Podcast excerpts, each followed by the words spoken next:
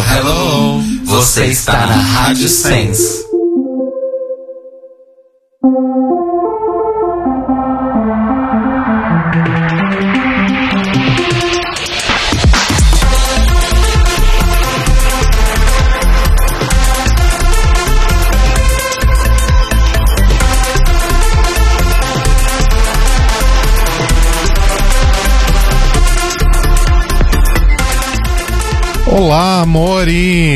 Estamos começando mais um The Library is Open ao vivo aqui pela Rádio Sense em sensecast.org. Eu sou o Rodrigo Eu sou o Telo. E eu sou o Cairo.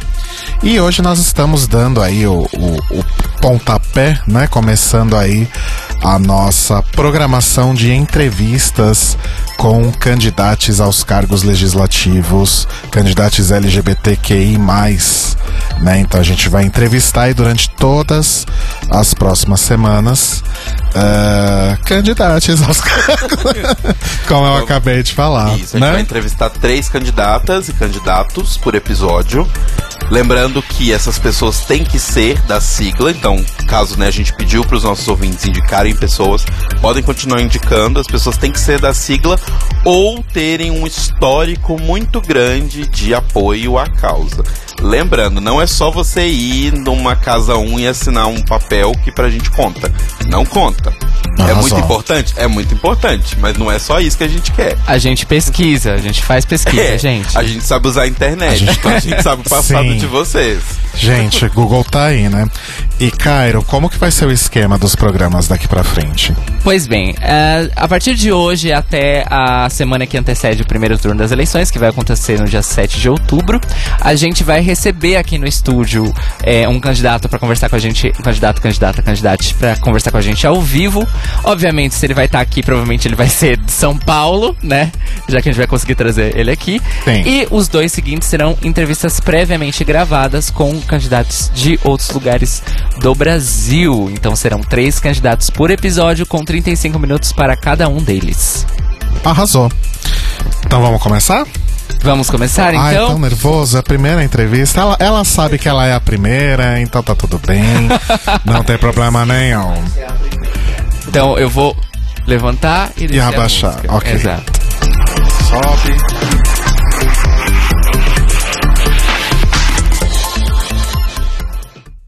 Pois bem, amores, então nós estamos aqui ao vivo com uma candidata a deputada estadual pelo PSOL de São Paulo. Ai, já começou errado, gente, olha só.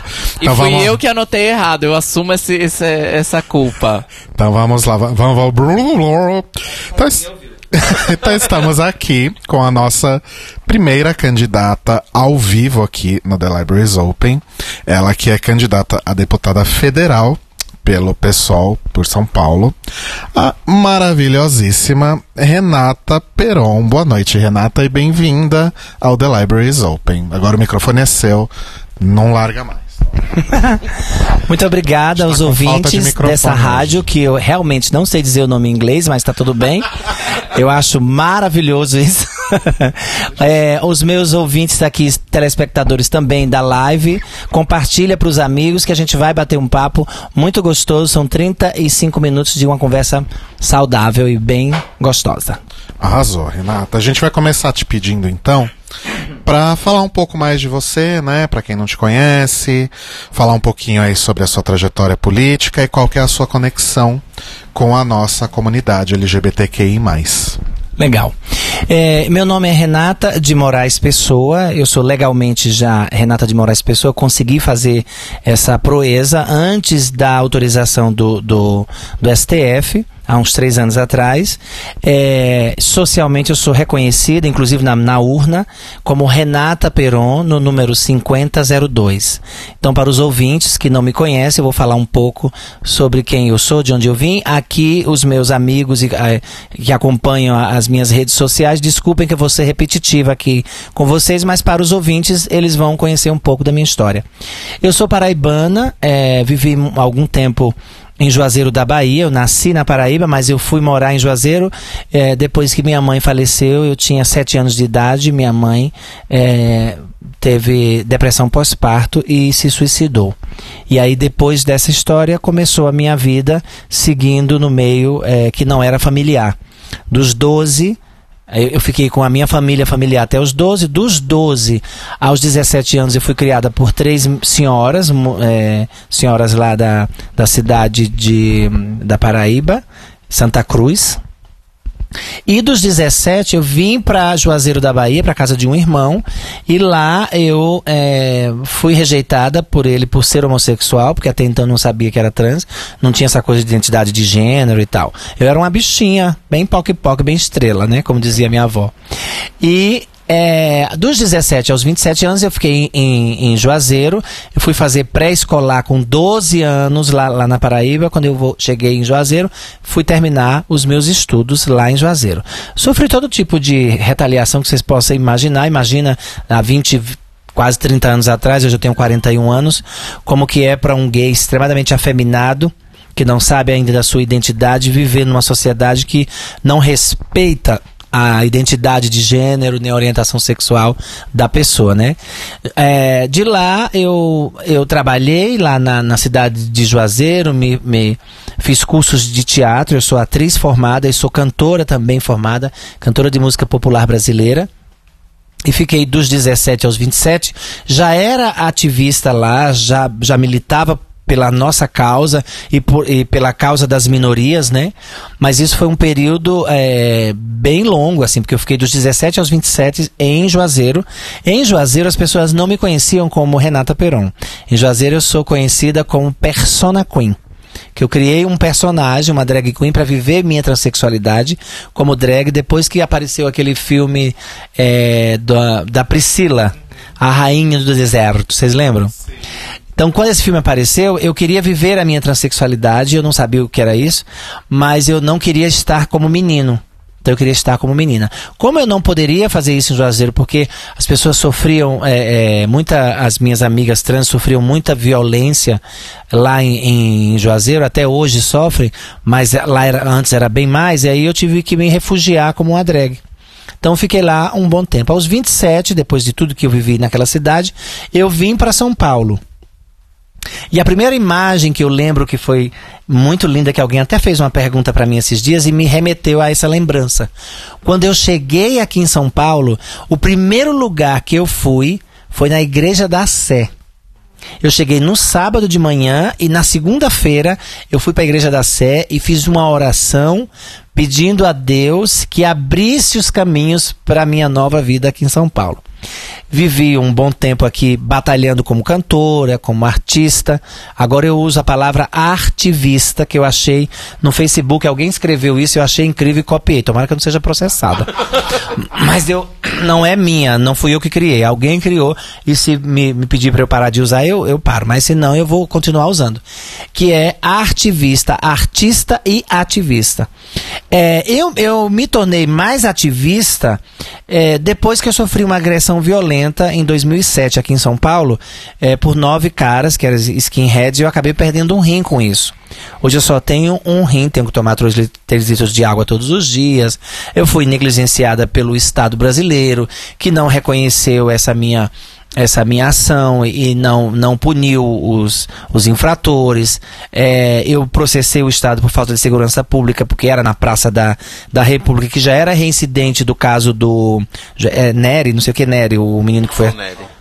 Não, João não, Nery não. Edson, Edson Nery, é, que já tinha sido é, agredido lá, e tantas outras meninas travestis e transexuais que são até hoje ainda agredidas na Praça da República. A partir deste momento, eu percebi que precisava fazer alguma coisa que não dava mais para ficar esperando. E aí eu comecei a militar ativamente no, no movimento, desde 2007. Por que, que eu estou falando, frisando desde 2007 para quem está me, me ouvindo? É, quem está me ouvindo pode achar, pode achar o seguinte: a Renata chegou agora pintando de gatinha e é candidata a deputada federal e não tem conhecimento de causa, não é, não é militante e fica fazendo cena aí dizendo que é. Não. Quem quiser me pesquisar e entender quem é Renata Peron dentro de São Paulo, vai ver que eu milito desde 2007, antes, mas eu ativamente militei mais depois dessa minha agressão. Hoje, os casais gays é, podem fazer a, a união estável. Quem foi lá abraçar o Congresso Nacional? Busca nas fotos que tá eu lá. Eu e mais um grupo de gays que foram lá lutar pro, pro Congresso é, na, Nacional é, aprovar. E eles não, não aprovaram. A gente foi abraçar o, o, outro, o outro lá, que é o STF. Nós estamos lá na história que vocês buscarem, vocês podem ver. Então, a partir daí, começou a minha luta ativa no movimento e, e até hoje a gente está aí. Hoje eu tenho uma, uma ONG chamada CAIS, que é Centro de Apoio e Inclusão Social de Travestis e Transsexuais.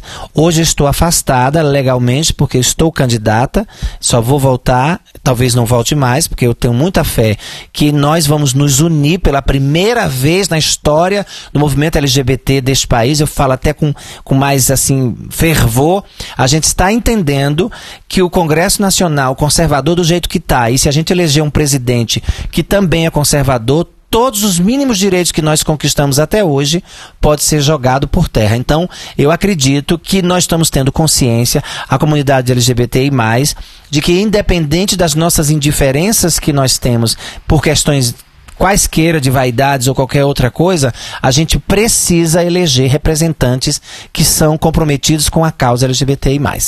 Arrasou muito. Arrasou.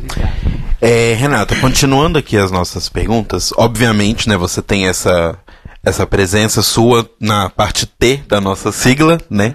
E tem todo o seu trabalho com pessoas trans. E a pergunta, a primeira pergunta que a gente queria te fazer para abrir já assim, é quais propostas você tem relacionadas à população trans que você pretende apresentar no Congresso para justamente melhorar a vida dessas pessoas? Sim, nós temos um, um, projeto que é um marco regulatório, onde a gente quer que todas as políticas existentes possam ser inseridas as nossas causas dentro. Por exemplo, no, no, no, SUS nós temos já as cirurgias de redesignação sexual. Mas essas cirurgias não acontecem. Porque quando quando tem uma ação que aprova que a gente possa fazer, um conservador vai lá e diz que isso é frescura, que isso é coisa de, de gente safada, que isso é não sei o que, que a gente precisa é, é, priorizar outras coisas e não a, a dignidade da pessoa humana, que a travesti é e a transexual é. O homem trans também é. Então a nossa, a nossa ideia é criar um marco regulatório onde a gente possa inserir questões de saúde, questões de moradia, questões de educação. E quais são?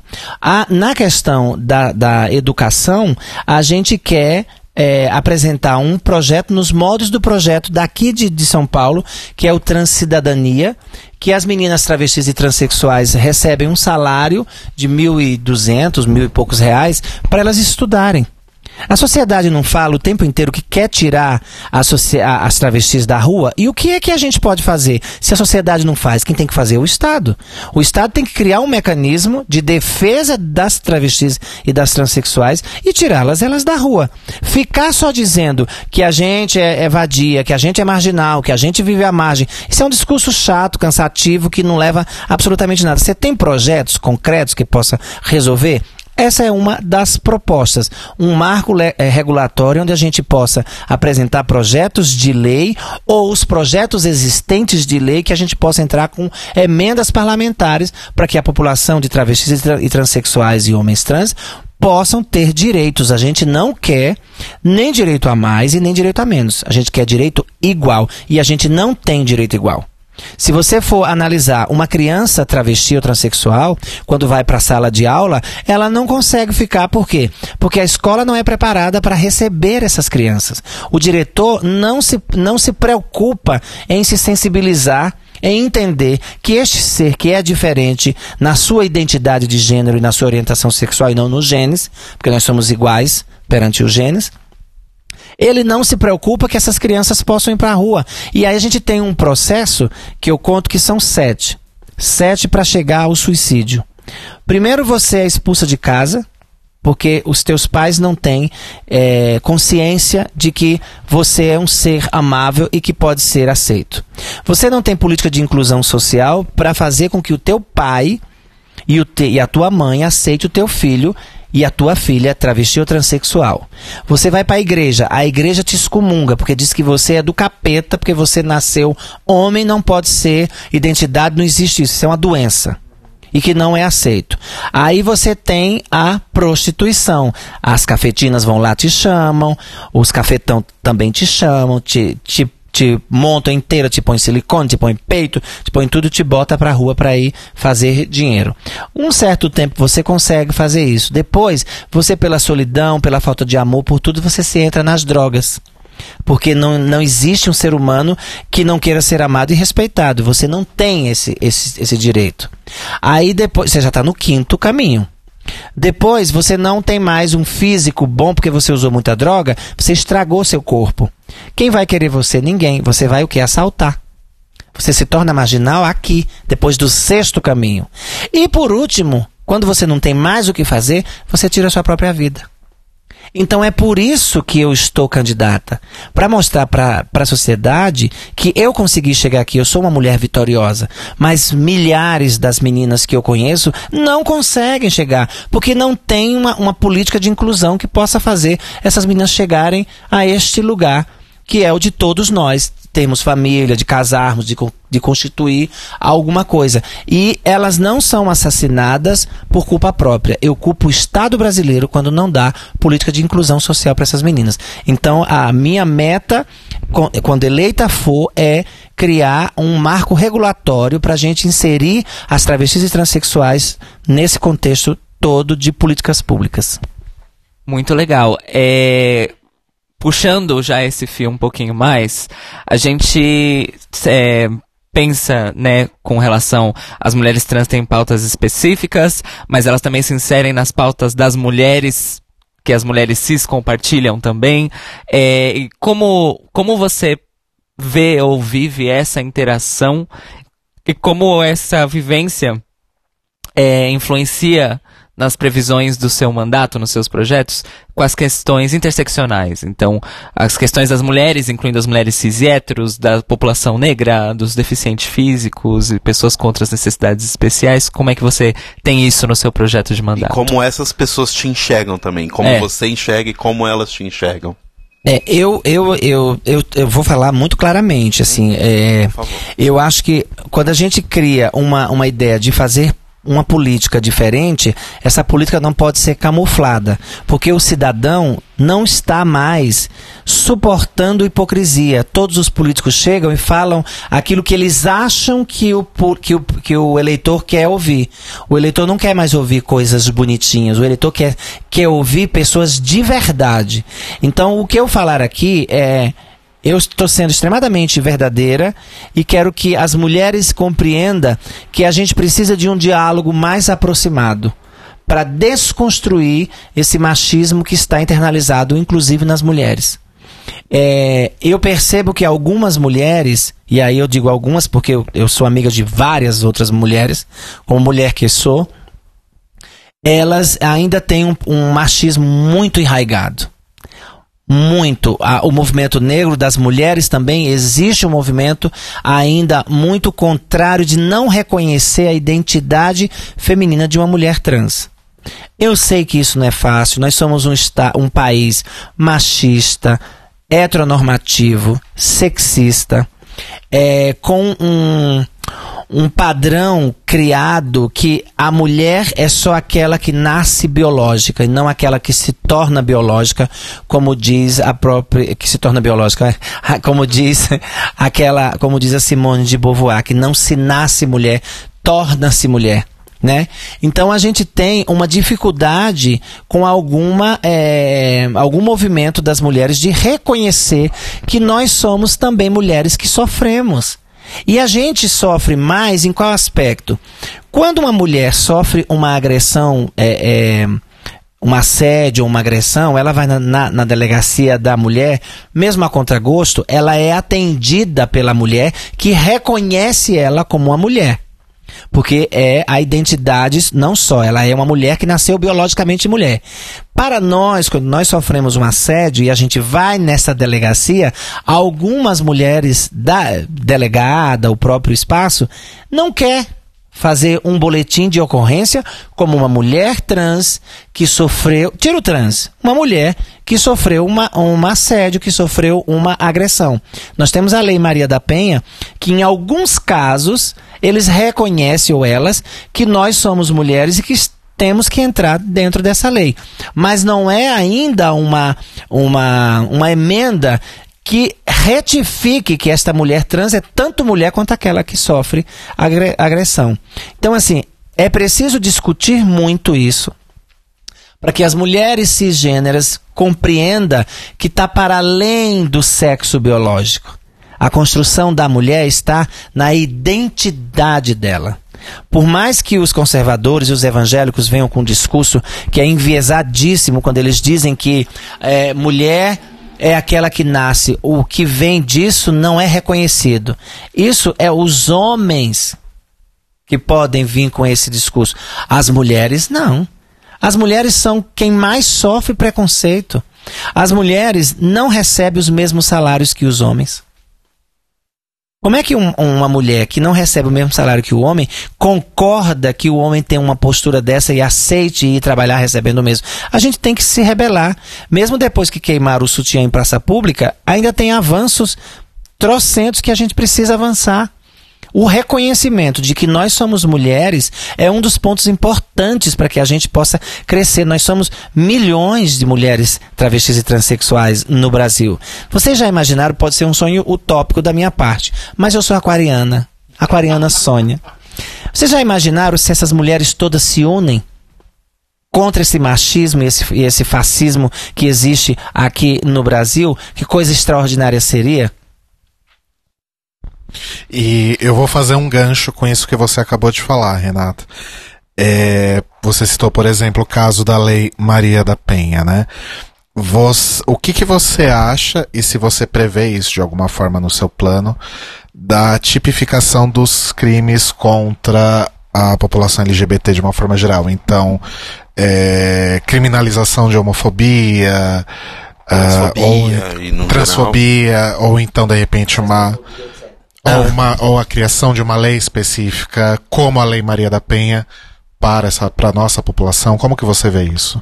Olha, é, na verdade, assim, eu, eu sinceramente acho que já existem leis suficientes que poderiam ser utilizadas a nosso favor.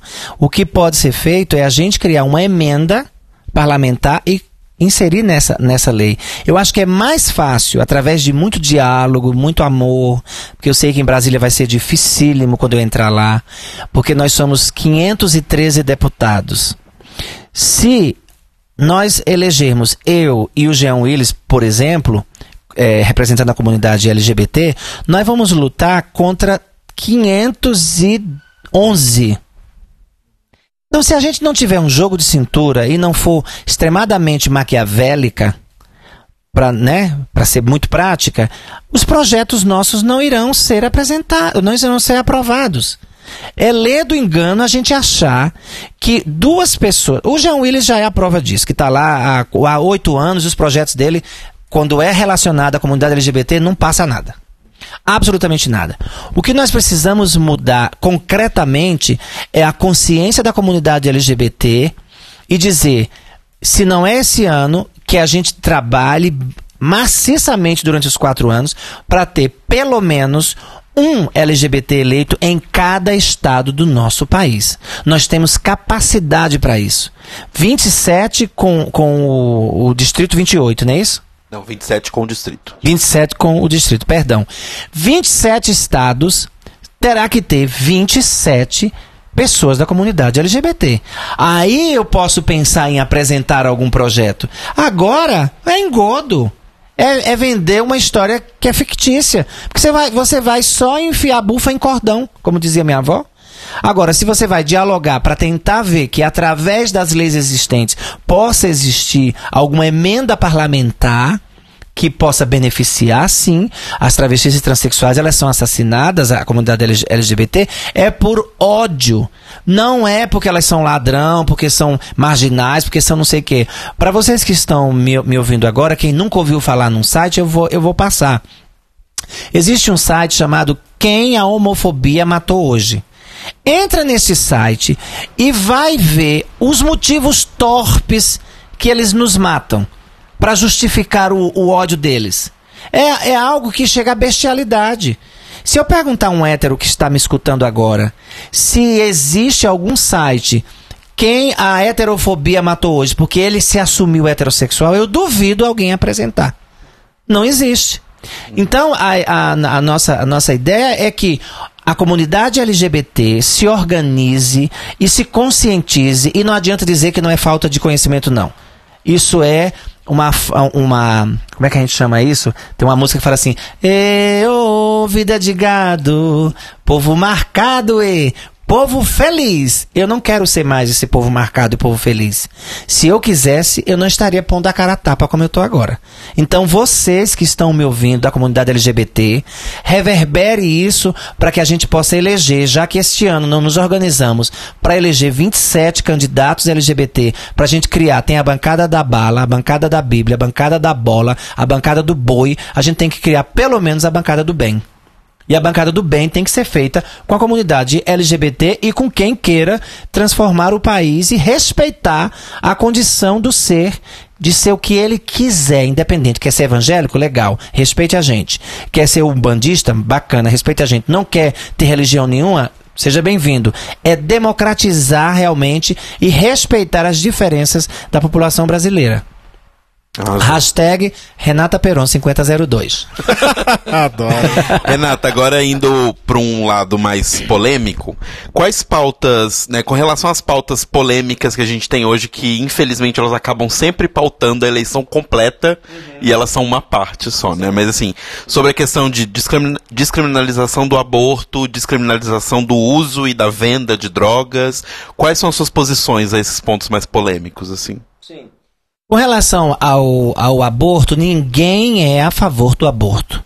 A gente é a favor da descriminalização do aborto, porque é aberração. Um, um bando de macho, há não sei quantos anos, sentaram lá e decidiram que é crime a mulher abortar. É um primeiro passo. Que a gente precisa é, discutir isso. é, descriminalizar. E segundo, é o uso da, da, das drogas, eu sou a favor, a priori, da maconha.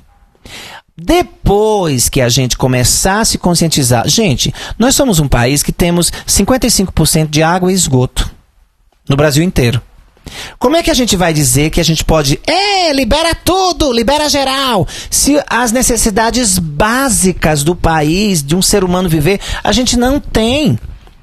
Então eu não sou contra que, que, que libere o uso das drogas, mas a gente tem algo muito mais para trás. Vocês já viram como é uma sala de aula que tem para mais de 45 alunos? Como é que um professor consegue? Eu sou assistente social, mas eu, eu, eu frequento e ando muito nesses lugares. Como é que um professor consegue dar aula de verdade? Como é que essa política de mentira que fica botando uma criança que faz oitava série, ele não consegue somar dois mais dois? Porque tem que provar para os países aí fora que a gente saiu do analfabetismo, quase não sai a palavra.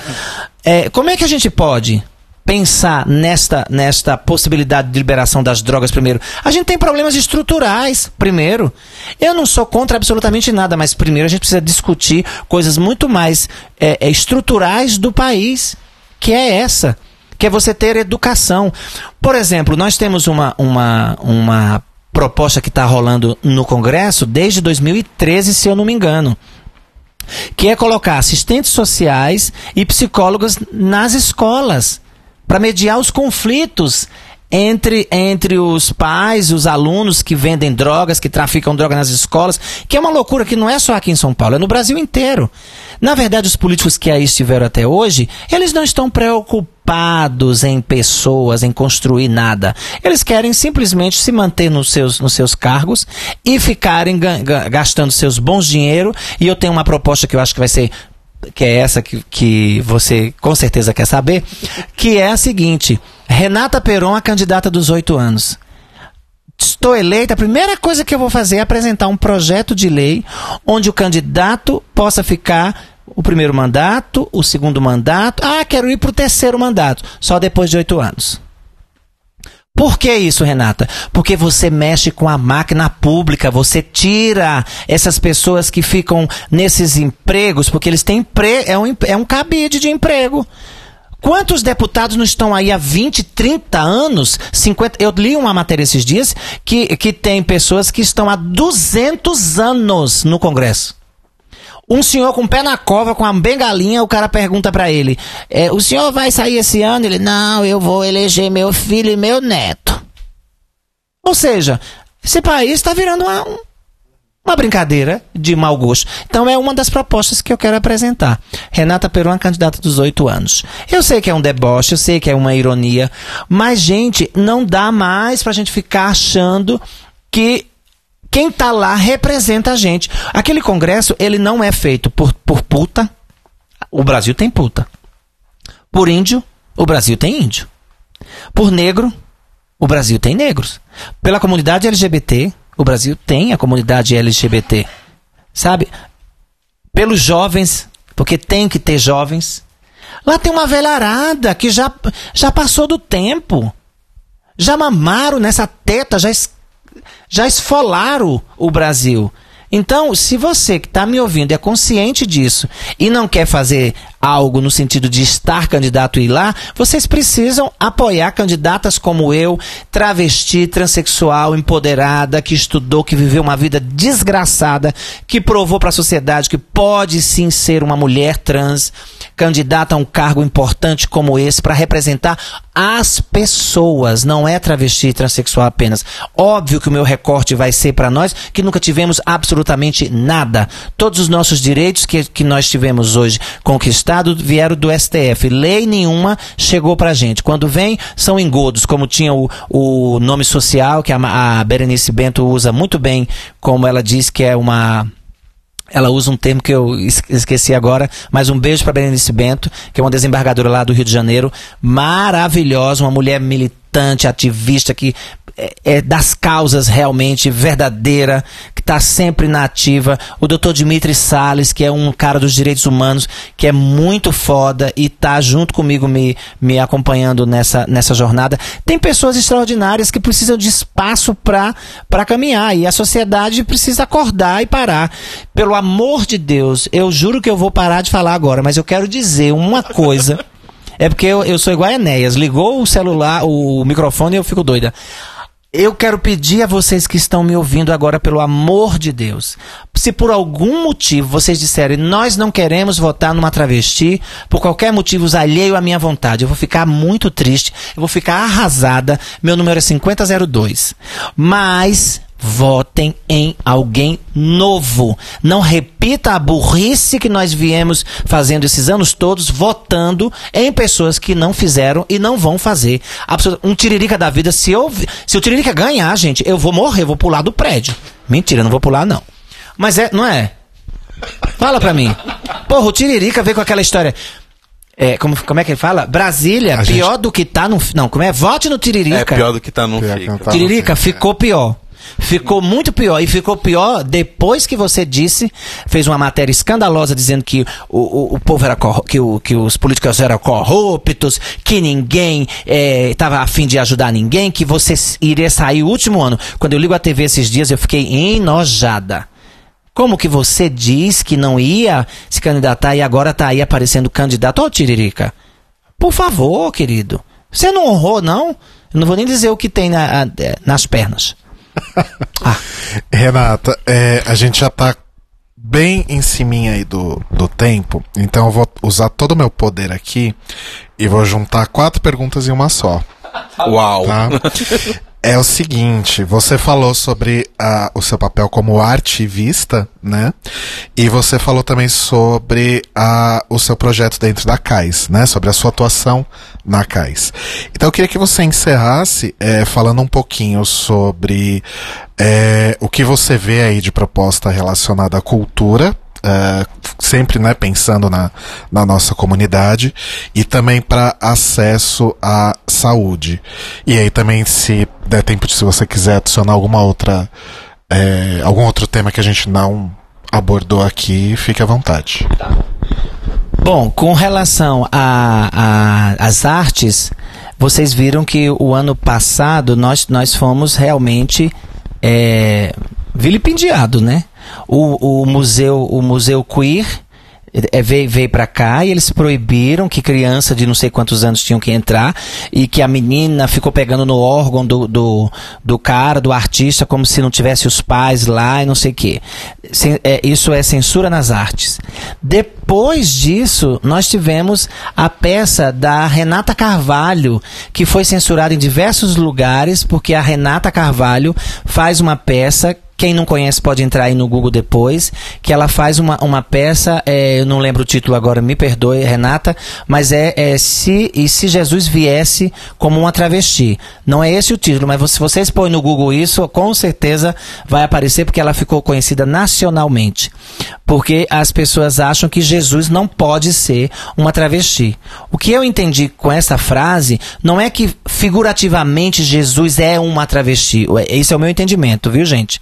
Me desculpem uh, quem achar que, que eu falei uma outra coisa, mas não é isso. O que eu estou falando é que quando diz assim que Jesus veio para o cego, para o deficiente, para as pessoas necessitadas do amor, para necessitadas de qualquer outra coisa, também veio para mim, que sou uma mulher trans, também veio para uma travesti. É nesse sentido que eu sinto que essa provocação está.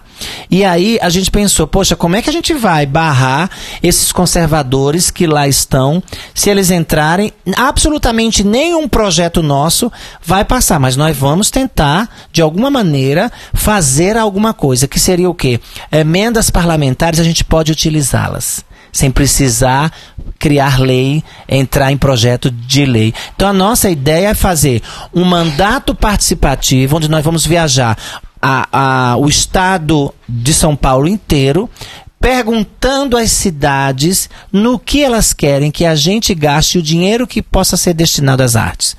Por exemplo, a gente tem artistas de rua que fazem estátua viva. Eu já fui uma, uma dessas. Eu nunca tive incentivo cultural para que eu pudesse fazer estátua viva nas ruas. Tem o pessoal que picha, que são os, o, que chama de pichadores, né? Não, não é pichadores, não. É grafiteiros. Pichadores, quem falou isso foi o prefeito, que eu não vou citar o nome, e ele foi extremadamente infeliz nessa, nessa frase. Então vocês me desculpem. Ele é gra, eles são grafiteiros. E, para além disso, tem, tem também os artistas de rua, que são cantores, que são poetas. Então a nossa ideia é sair nas cidades e perguntar para quem? Para os artistas, marcar reuniões é, é, com grupos artistas e perguntar e questionar. O que vocês acham que é legal? Nós temos uma emenda, porque cada ano muda os valores, dependendo de quanto se arrecada de imposto, né? Agora, o, em 2014, eu acho, foi coisa de. Gente, foi coisa de trilhões, não é milhões. Eu não sei nem dizer o que é isso. Não foi milhões, foi coisa de trilhões arrecadados. E para cada deputado chega em torno de 500 a 800 mil reais. É, é por aí. Bom, Renata, é, a gente tá terminando nosso, nosso tempo, tempo. acabou. Ah, eu falei Mas demais, você né, tem gente? 20 segundos. Eu tenho 20 segundos. Renata Peron, não esqueça esse nome quando forem para as urnas. 5002 é o meu número para transformar o Congresso, para transformar o Brasil. Ó, e aí, um segundinho só para você deixar suas redes pro pessoal conversar com você, procurar suas propostas. Arrasou. Quem mais. quiser conhecer um pouco mais, tá tudo nos sites, nos Facebooks da vida. Procurem Renata Peron Oficial. É, em todos os lugares você vai en encontrar no YouTube, no Facebook, no Twitter. O Twitter é Renata Underline Peron. Tá? E nos Facebook, Renata Peron Oficial. Arrasou. Muito obrigado. Renata, brigadíssimo. Obrigado Foi a vocês. Maravilhoso, você arrasou. Obrigado mesmo por ter sido a nossa primeira Entrevistada entrevistada. Olha só. Ah, espero que os telespectadores e os ouvintes também da rádio tenham gostado e publiquem publiquem isso, reverbere para milhões de pessoas. Eu quero ser a primeira deputada eleita com 45 mil votos. Eu já, eu já subi mais 5, era 40. Gente, vocês que estiveram aqui conosco, um beijo, viu? Beijo, beijo, beijo. Beijo pra quem tá vendo a gente aqui no live da, da Renata. Beijo, gente. Beijo.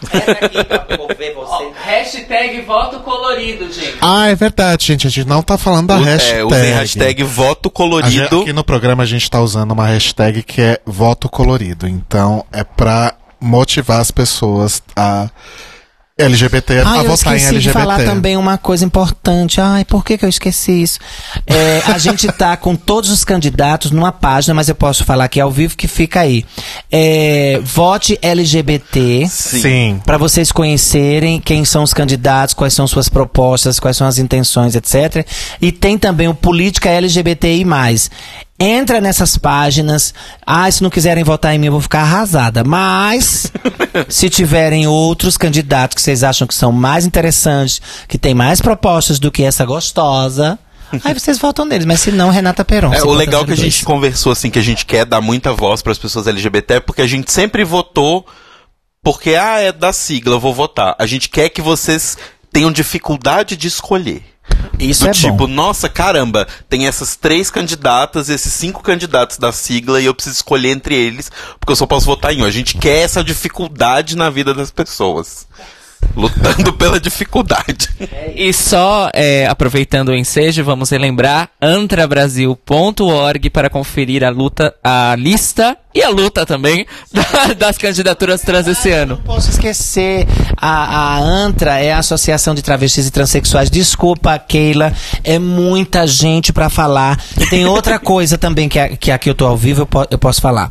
Nós temos é, uma dobrada sensacional com a Alexia Salvador, que é uma trans. Então, mas a gente vai te parar aí, só pra gente manter a justiça do nosso 35 minutos, É. que é semana que vem a Alexia vem Ah, aqui. tá bom. Então. Um beijo, Alexia, mas eu falei de você aqui. Eles não deixaram eu falar agora. E Alexa- agora. Alexa, na verdade, vai estar aqui no dia 10. É, não é, não é semana que vem, é a outra. É a outra. É outra, mas ela vem, ela já tá confirmada, já estamos conversados. Certo? E Já- enquanto a já gente a agora nossa ficha vai se ela. despedindo aqui da Renata, a gente já vai começar a nossa próxima entrevista, já vai colocar pros ouvintes. E obrigado. E obrigado mais uma vez, então, Renata, pela presença aqui nos nossos estúdios. A gente vai ouvir agora a entrevista que nós fizemos semana passada com o Luiz Arnone. Solta, Cairo Braga. Bom, amores, vamos então para mais uma entrevista agora com um candidato a um cargo legislativo nestas Eleisandras 2018. Querido Cairo Braga vai contar pra gente quem é. Olá, amores! Bom, agora a gente vai receber aqui o Luiz Arnone. Ele é candidato a deputado federal pelo PHS de Minas Gerais. Boa noite, Luiz. Ei, gente, boa noite.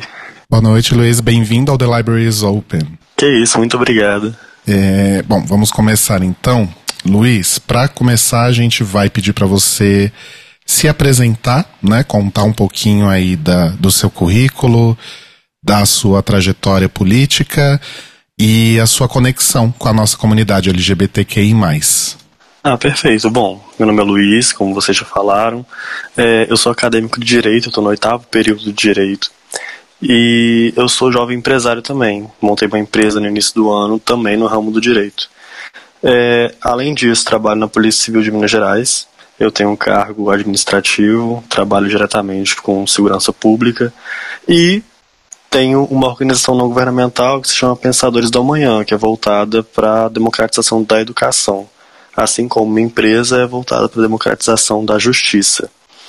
É, nesse intervalo de tempo, eu consigo também conciliar a, a questão da militância LGBT. Faço parte aqui na região de Patinga, que é onde eu moro, é, do movimento de gays, lésbicas simpatizantes, embora tenha esse nome arcaico, né, que a gente já sabe que a sigla LGBT ela comporta muito mais do que só, só essas, essas classes denominadas aí.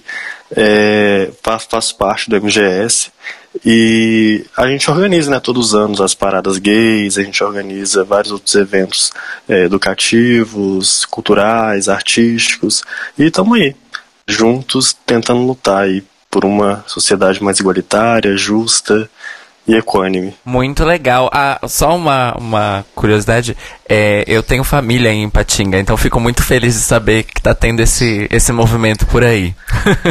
Ai, que legal. E eu tenho amigos de Patinga também. Ai, fantástico. Manda recado pra todo mundo. Todo mundo conhece alguém que é de Patinga, gente? Pior que é verdade, né? todo mundo tem um parentezinho aqui na Uzi Minas. Pois é. é. Bom, pra gente começar a tratar os nossos temas, a gente escolheu para começar todas as, todas as entrevistas né, que a gente tá fazendo, falando justamente da população dentro da nossa comunidade né, LGBTQI, que está mais exposta a situações de vulnerabilidade social, que são as pessoas transgênero e travesti. E aí a gente quer saber de você, Luiz, se você tem alguma pauta específica ou algumas pautas específicas no seu plano de mandato para essa população? Olha, é, a questão da, das travestis, dos travestis, das transexuais, dos transexuais, ela é de extrema importância no cenário mundial atual, visto que a segregação existe, é um fato, né, comprovado agora, né, no último censo é, do movimento gay da Bahia, que fala sobre a questão não somente da violência, mas da questão da aceitação e da identidade das transexuais no Brasil e das situações que elas vivem.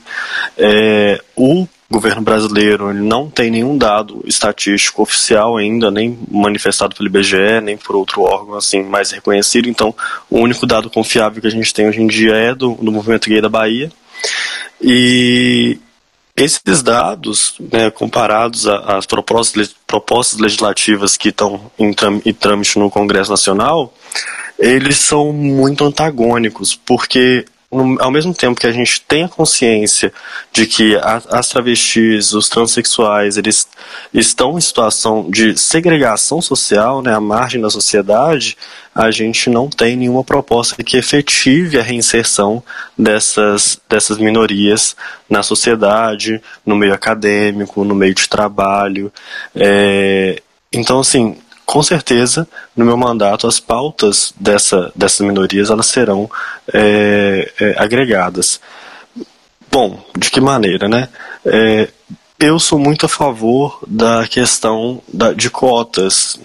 Obviamente que requisitos legais, requisitos objetivos devem ser analisados, mas as cotas para transexuais e travestis hoje, elas são assim de extrema importância, principalmente no funcionalismo público.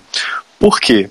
Porque as cotas são remédios, remédios instantâneos que visam é, colocar em par de igualdade uma classe que historicamente é subvertida, é uma, é uma, uma classe que é, é, naturalmente na sociedade ela fica à margem mesmo.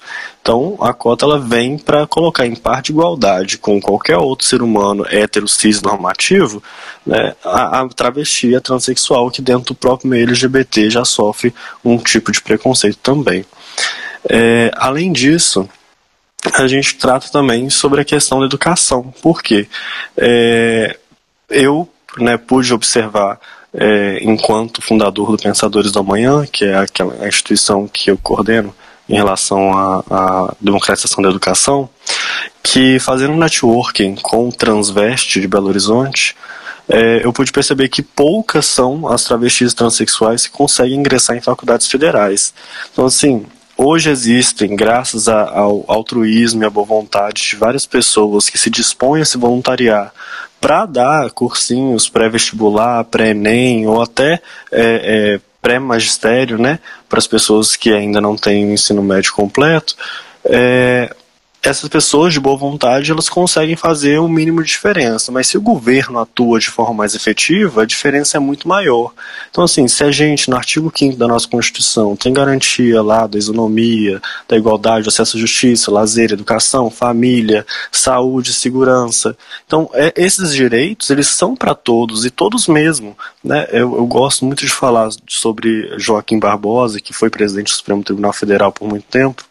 É, ele fala, né, ele foi questionado logo após a, a questão da, da aprovação do casamento homossexual, é, ele foi questionado por um jornalista que falava bem assim, é, Joaquim Barbosa, mesmo os, os, censos, as pesquisas mostrando que a maior parte da população brasileira não é a favor do, do casamento gay, por que, que vocês do Supremo Tribunal Federal votaram a favor, mesmo mostrando que a maioria no Estado democrático não é a favor? Ele virou e falou bem assim: olha, na verdade, é, há uma falsa interpretação de que o direito ele é da maioria. Porque o direito ele não, é, ele não foi feito para a maioria. O direito ele foi feito para todos. Então, se existisse um casal homossexual no Brasil, era obrigação do Estado brasileiro proteger aquele casal e dar direitos a ele. Assim como se existe um transexual, um travesti, uma travesti ou uma transexual no Brasil, a obrigação do Estado brasileiro é protegê-lo. Perfeito. Excelente ponto, Luiz. É, aqui no, no The Libraries Open a gente costuma falar muito sobre interseccionalidade também, né? E aí a gente tem uma pergunta para você que é uh, no seu projeto, né, no seu plano, existem aí propostas que tenham foco, que possam ser direcionadas também para pessoas negras, para mulheres também cis e heterossexuais e outros grupos minorizados? Com certeza, com certeza. É, como ativista LGBT, a gente tem uma visão ampla de preconceito e a gente tem esse conhecimento do que, que é sofrer de fato a segregação. É, Obviamente, eu posso não ter local de fala para falar sobre os negros, posso não ter local de fala para falar sobre a questão heterossexual, mas você conhecendo de perto o lado do preconceito, o lado do julgamento, você consegue ter um olhar empático ao irmão. É, você consegue olhar para o ser humano de uma forma diferente. E não quer dizer que a gente levantar uma bandeira X, a gente vai abaixar a bandeira Y, muito pelo contrário. Queremos força a todas as bandeiras. É, e minoria, ela não foi feita para aceitar a maioria como é discurso de, de, de candidato presidenciável. Né? Ela não foi feita para se rebaixar. A minoria ela foi feita para estar em pé de igualdade, obrigação nossa, como cidadãos, como Estado, é justamente proteger essa minoria e fazer com que ela chegue um dia ao patamar de igualdade junto a todos os cidadãos brasileiros. Continuando aí, você falou a questões de, de conseguir ser empático, né? Com situações de julgamento, com situações de segregação social. E aí a gente quer saber se você tem uh, algum projeto mesmo é, de enfrentamento legal as mais diversas discriminações sofridas pela, pela nossa população LGBTQI+, é, desde as mais simbólicas, assim, do, do cotidiano, né, que a gente fala das microagressões que são tão perniciosas, até as questões de acesso a trabalho e educação, e também, obviamente, terminando nas questões de violência, violência mais aparente, né, que a gente diz. Sim, sim. Bom, então, é, já que a gente cita é, questões legais, então, obviamente, vamos lá para a minha zona de conforto, que é o direito penal. É, quando a gente trata de direito penal, eu gosto muito de, de citar que todos os crimes que possivelmente um homossexual sofre, eles já são tipificados no Código Penal.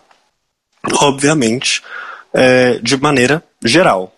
Mas com certeza o homossexual ele é penalizado de uma forma muito mais agravante, mais agravante é até redundante, né? Muito agravante na sociedade. Visto que ele é alvo diversas vezes de críticas pontuais, né? Críticas que são voltadas para aquele grupo, para aquela forma de agir, para aquela forma de viver. Lei parecida é a Lei Maria da Penha, né? Que ela modifica alguns artigos do Código Penal para que se qualifiquem algumas atitudes em relação às mulheres e que se caracterize violências é, além das previstas do Código Penal.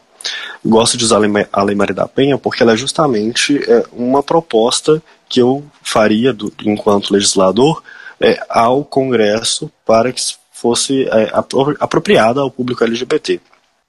Por quê? É, homofobia ela é é, é um fato, ela existe. ela existe.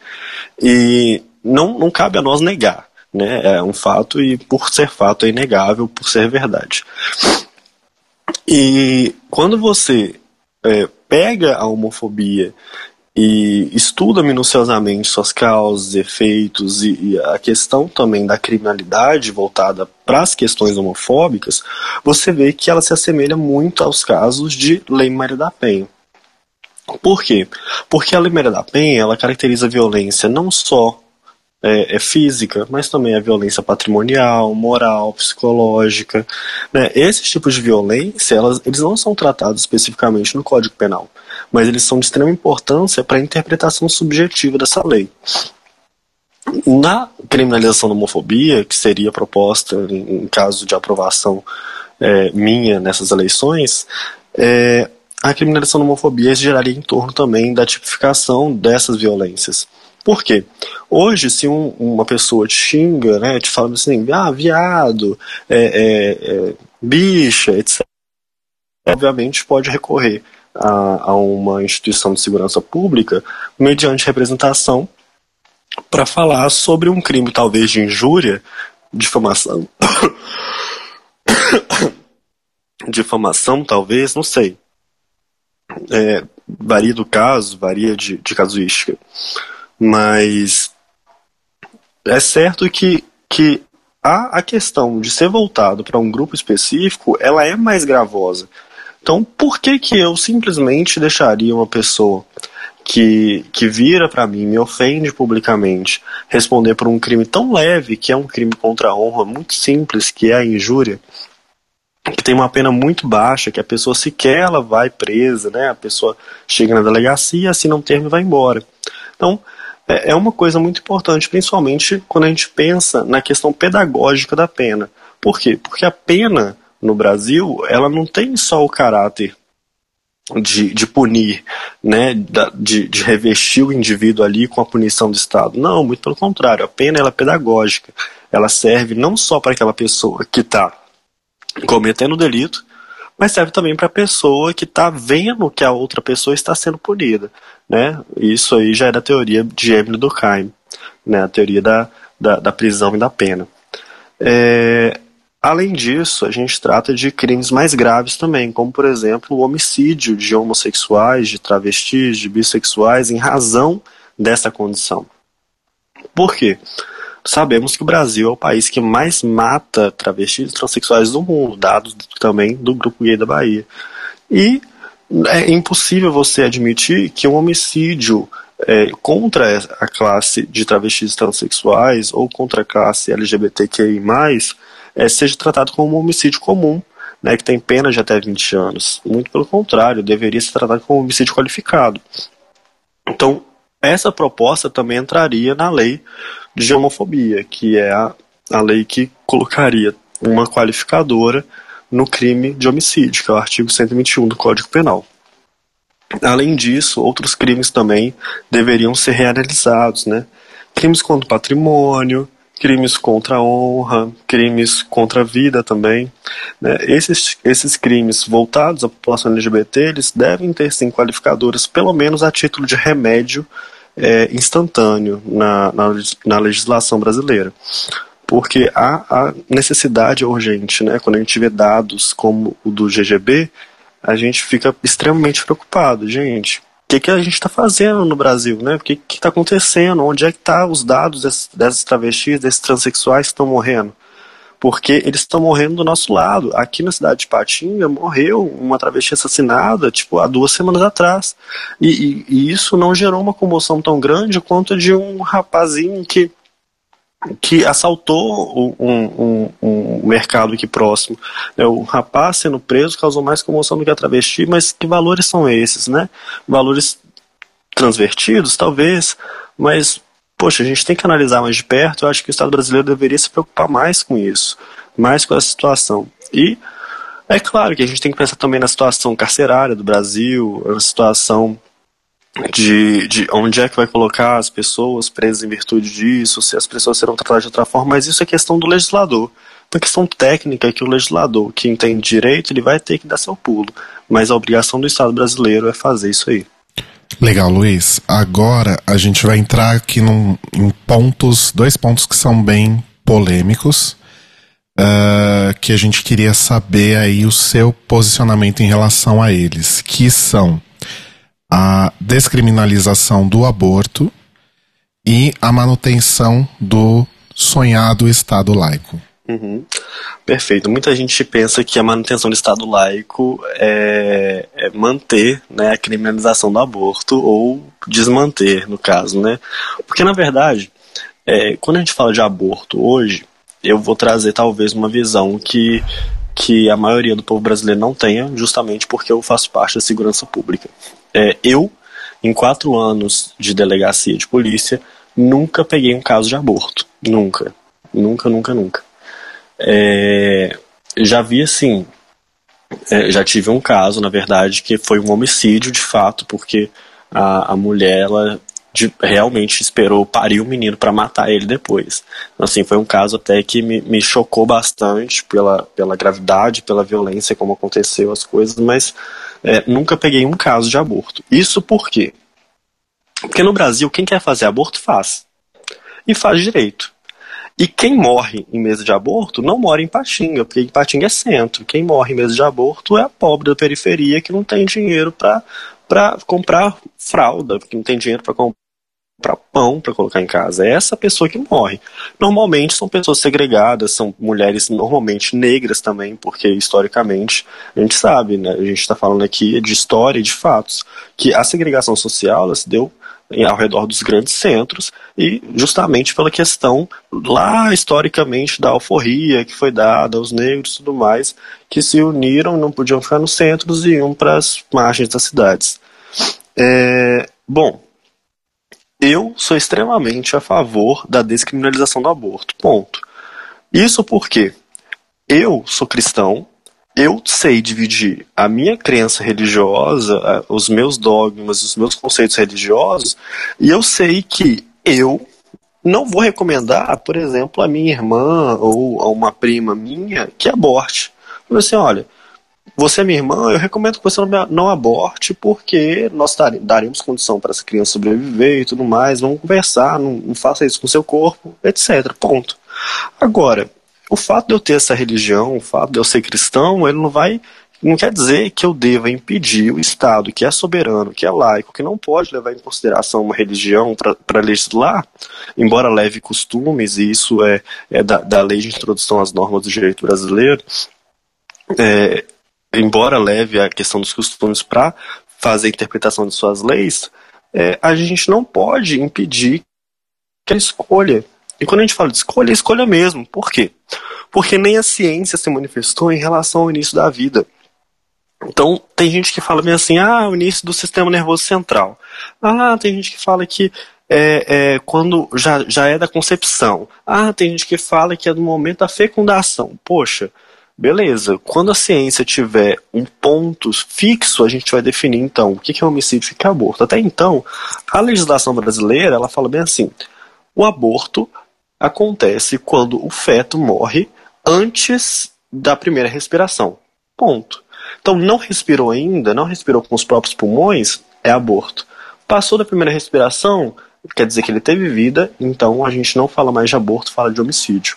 Foi o que aconteceu no caso que contei para vocês anteriormente, que o bebê tinha nascido, nasceu com vida, e, e a, a, moça respondeu pelo homicídio. Mas foi um caso bem, bem terrível mesmo. É, digo isso porque a manutenção do Estado laico é de extrema importância, porque a gente corre o risco de voltar a eras trevosas, gente. Né? Quando a gente fala de, de religião interligada ao Estado, a gente está falando assim das piores eras que, que o mundo já viveu. Né? Que a gente está falando justamente século XV, século XVI, absolutismo, de coisa que a gente não, não quer voltar atrás, é retrocesso, é perda de direitos. Então, a, a, manutenção do Estado laico é de extrema importância ela é constitucional. Então, assim, se quiserem mudar isso, vai ter que mudar muita coisa, vai ter que rasgar nossa Constituição, o que não está sendo muito difícil, né? Mas que, que a gente luta para que não aconteça.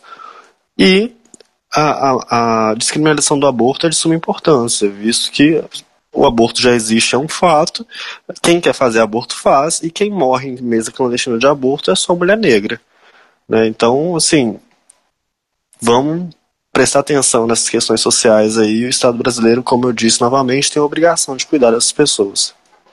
Bom, é, você falou sobre, né, sobre as suas é, questões pessoais, das, do jeito que você vive, a sua espiritualidade, a sua religião, de separar isso da sua atividade, inclusive porque você trabalha né, na Polícia Civil.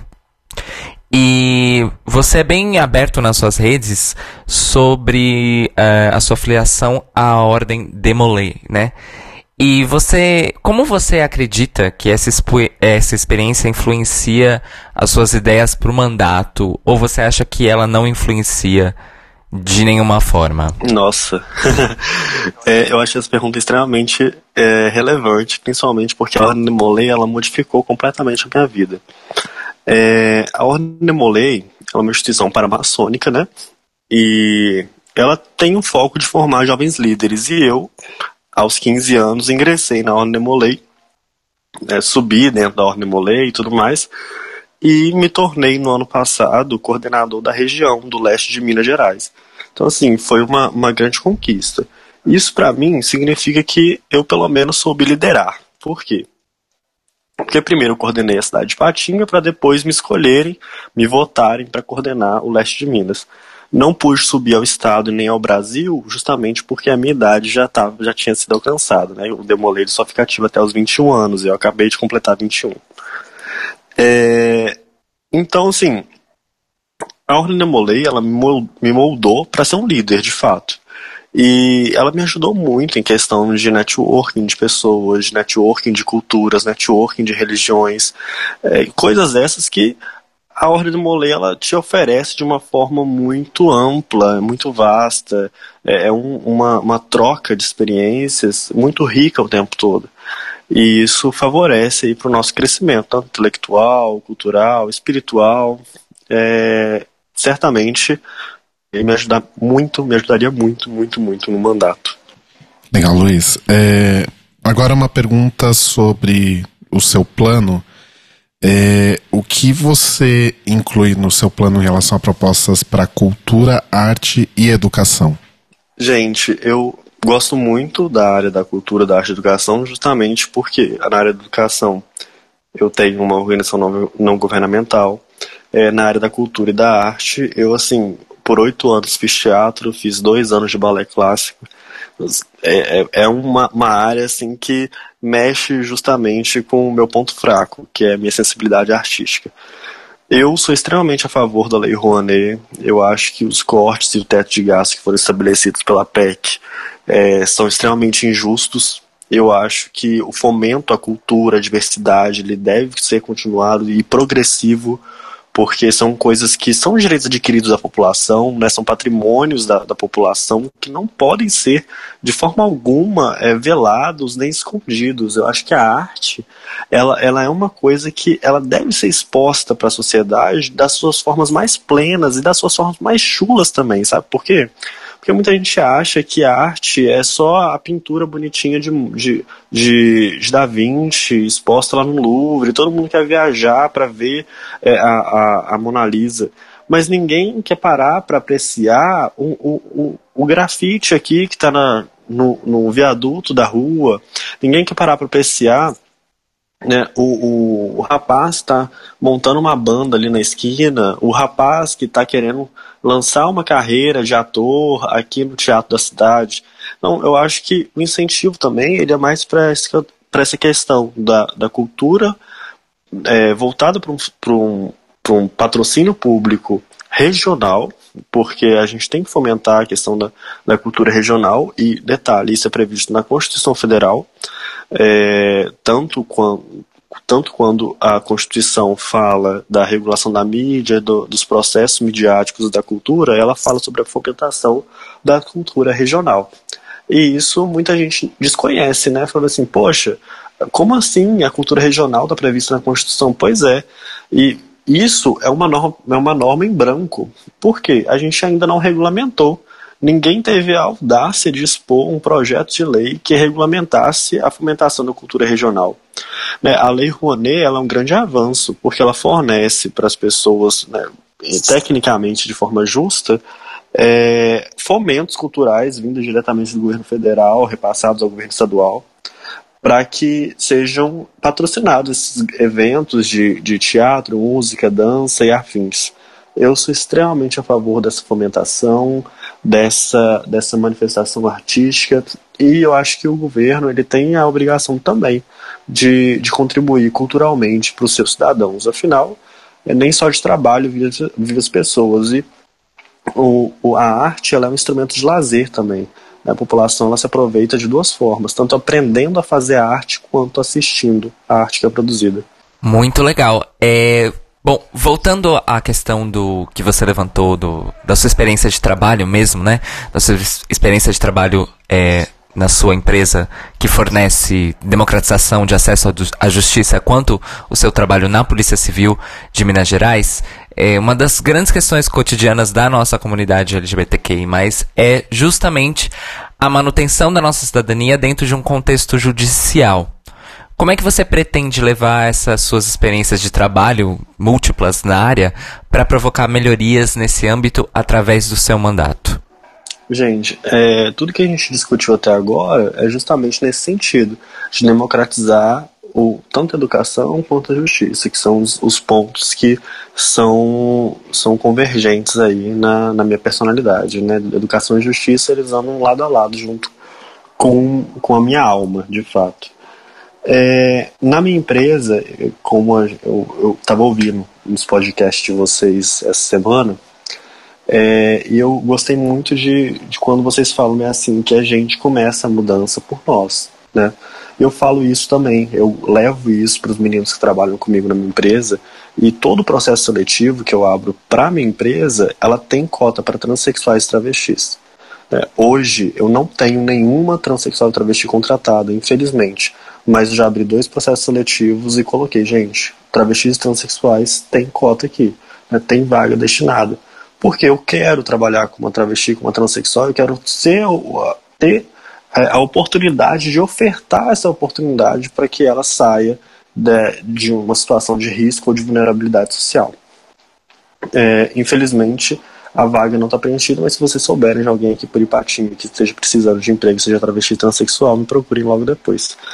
É, além disso, a questão do acesso à justiça e democratização dela é, eu vejo justamente na, nas lutas judiciais que nós LGBT travamos todos os dias. Primeiro, porque há pouco tempo atrás a gente já conseguiu judicialmente a questão do, nosso, do registro das travestis transexuais sem a necessidade da cirurgia de, de redesignação sexual. Então, isso para mim foi um avanço judicial tremendo. O avanço anterior a esse foi a questão do CNJ mandar todos os cartórios registrar o casamento homossexual. Então isso para mim também foi um avanço muito grande. Mas ainda existem novos avanços judiciais que nós precisamos travar, né? tanto a questão da saúde da travesti da transexual, que é, a questão do, do, SUS, a questão do atendimento com nome social, que é direito delas, mas ainda não está é, estritamente regulamentado.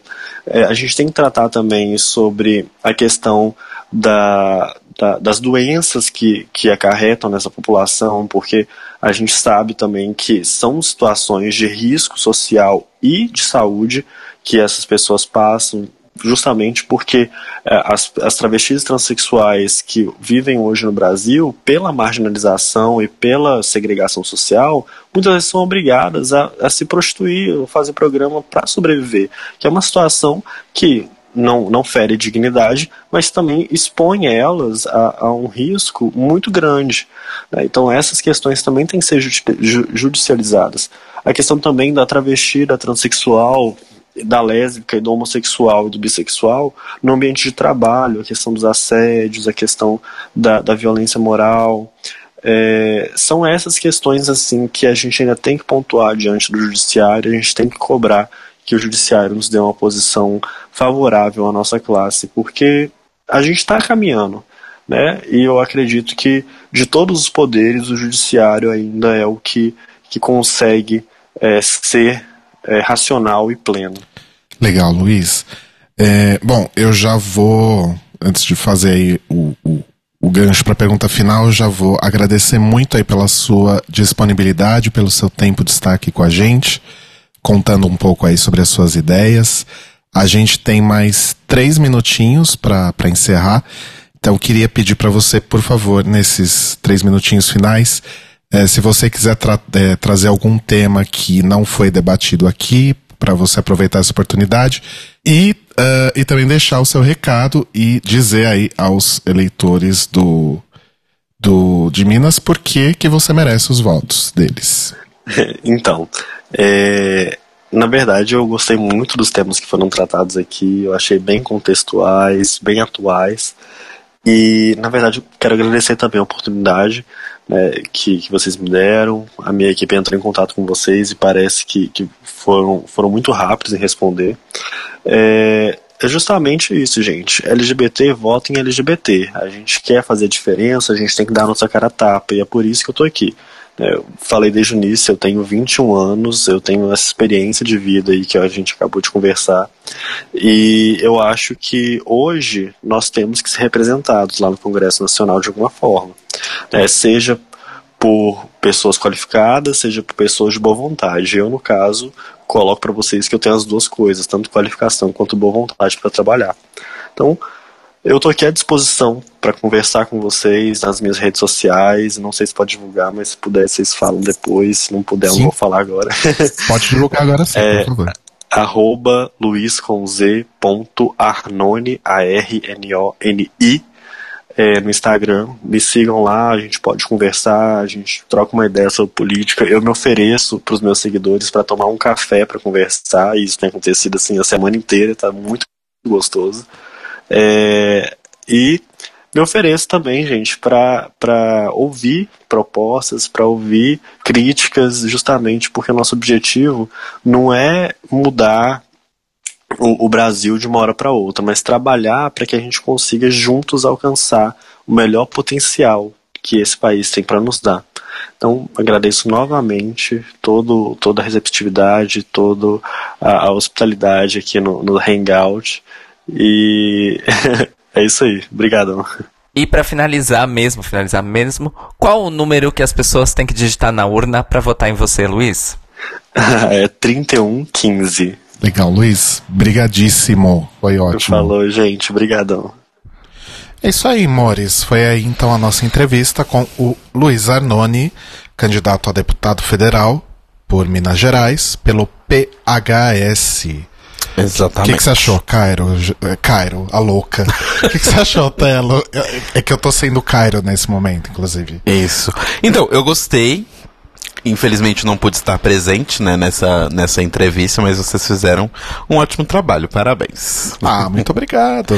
e agora a gente vai para uma entrevista que, assim como este momento, não tem o Cairo. Olha só. Olha que loucura. Que loucura. Que é com a nossa próxima candidata, que é a Bárbara Aires. Isso. Vamos lá então ouvir a Bárbara Aires. Bom, amores, então estamos aqui com mais uma entrevista do nosso da nossa super iniciativa para as eleições 2018. Vamos entrevistar então mais uma candidata ao cargo do a um cargo do legislativo.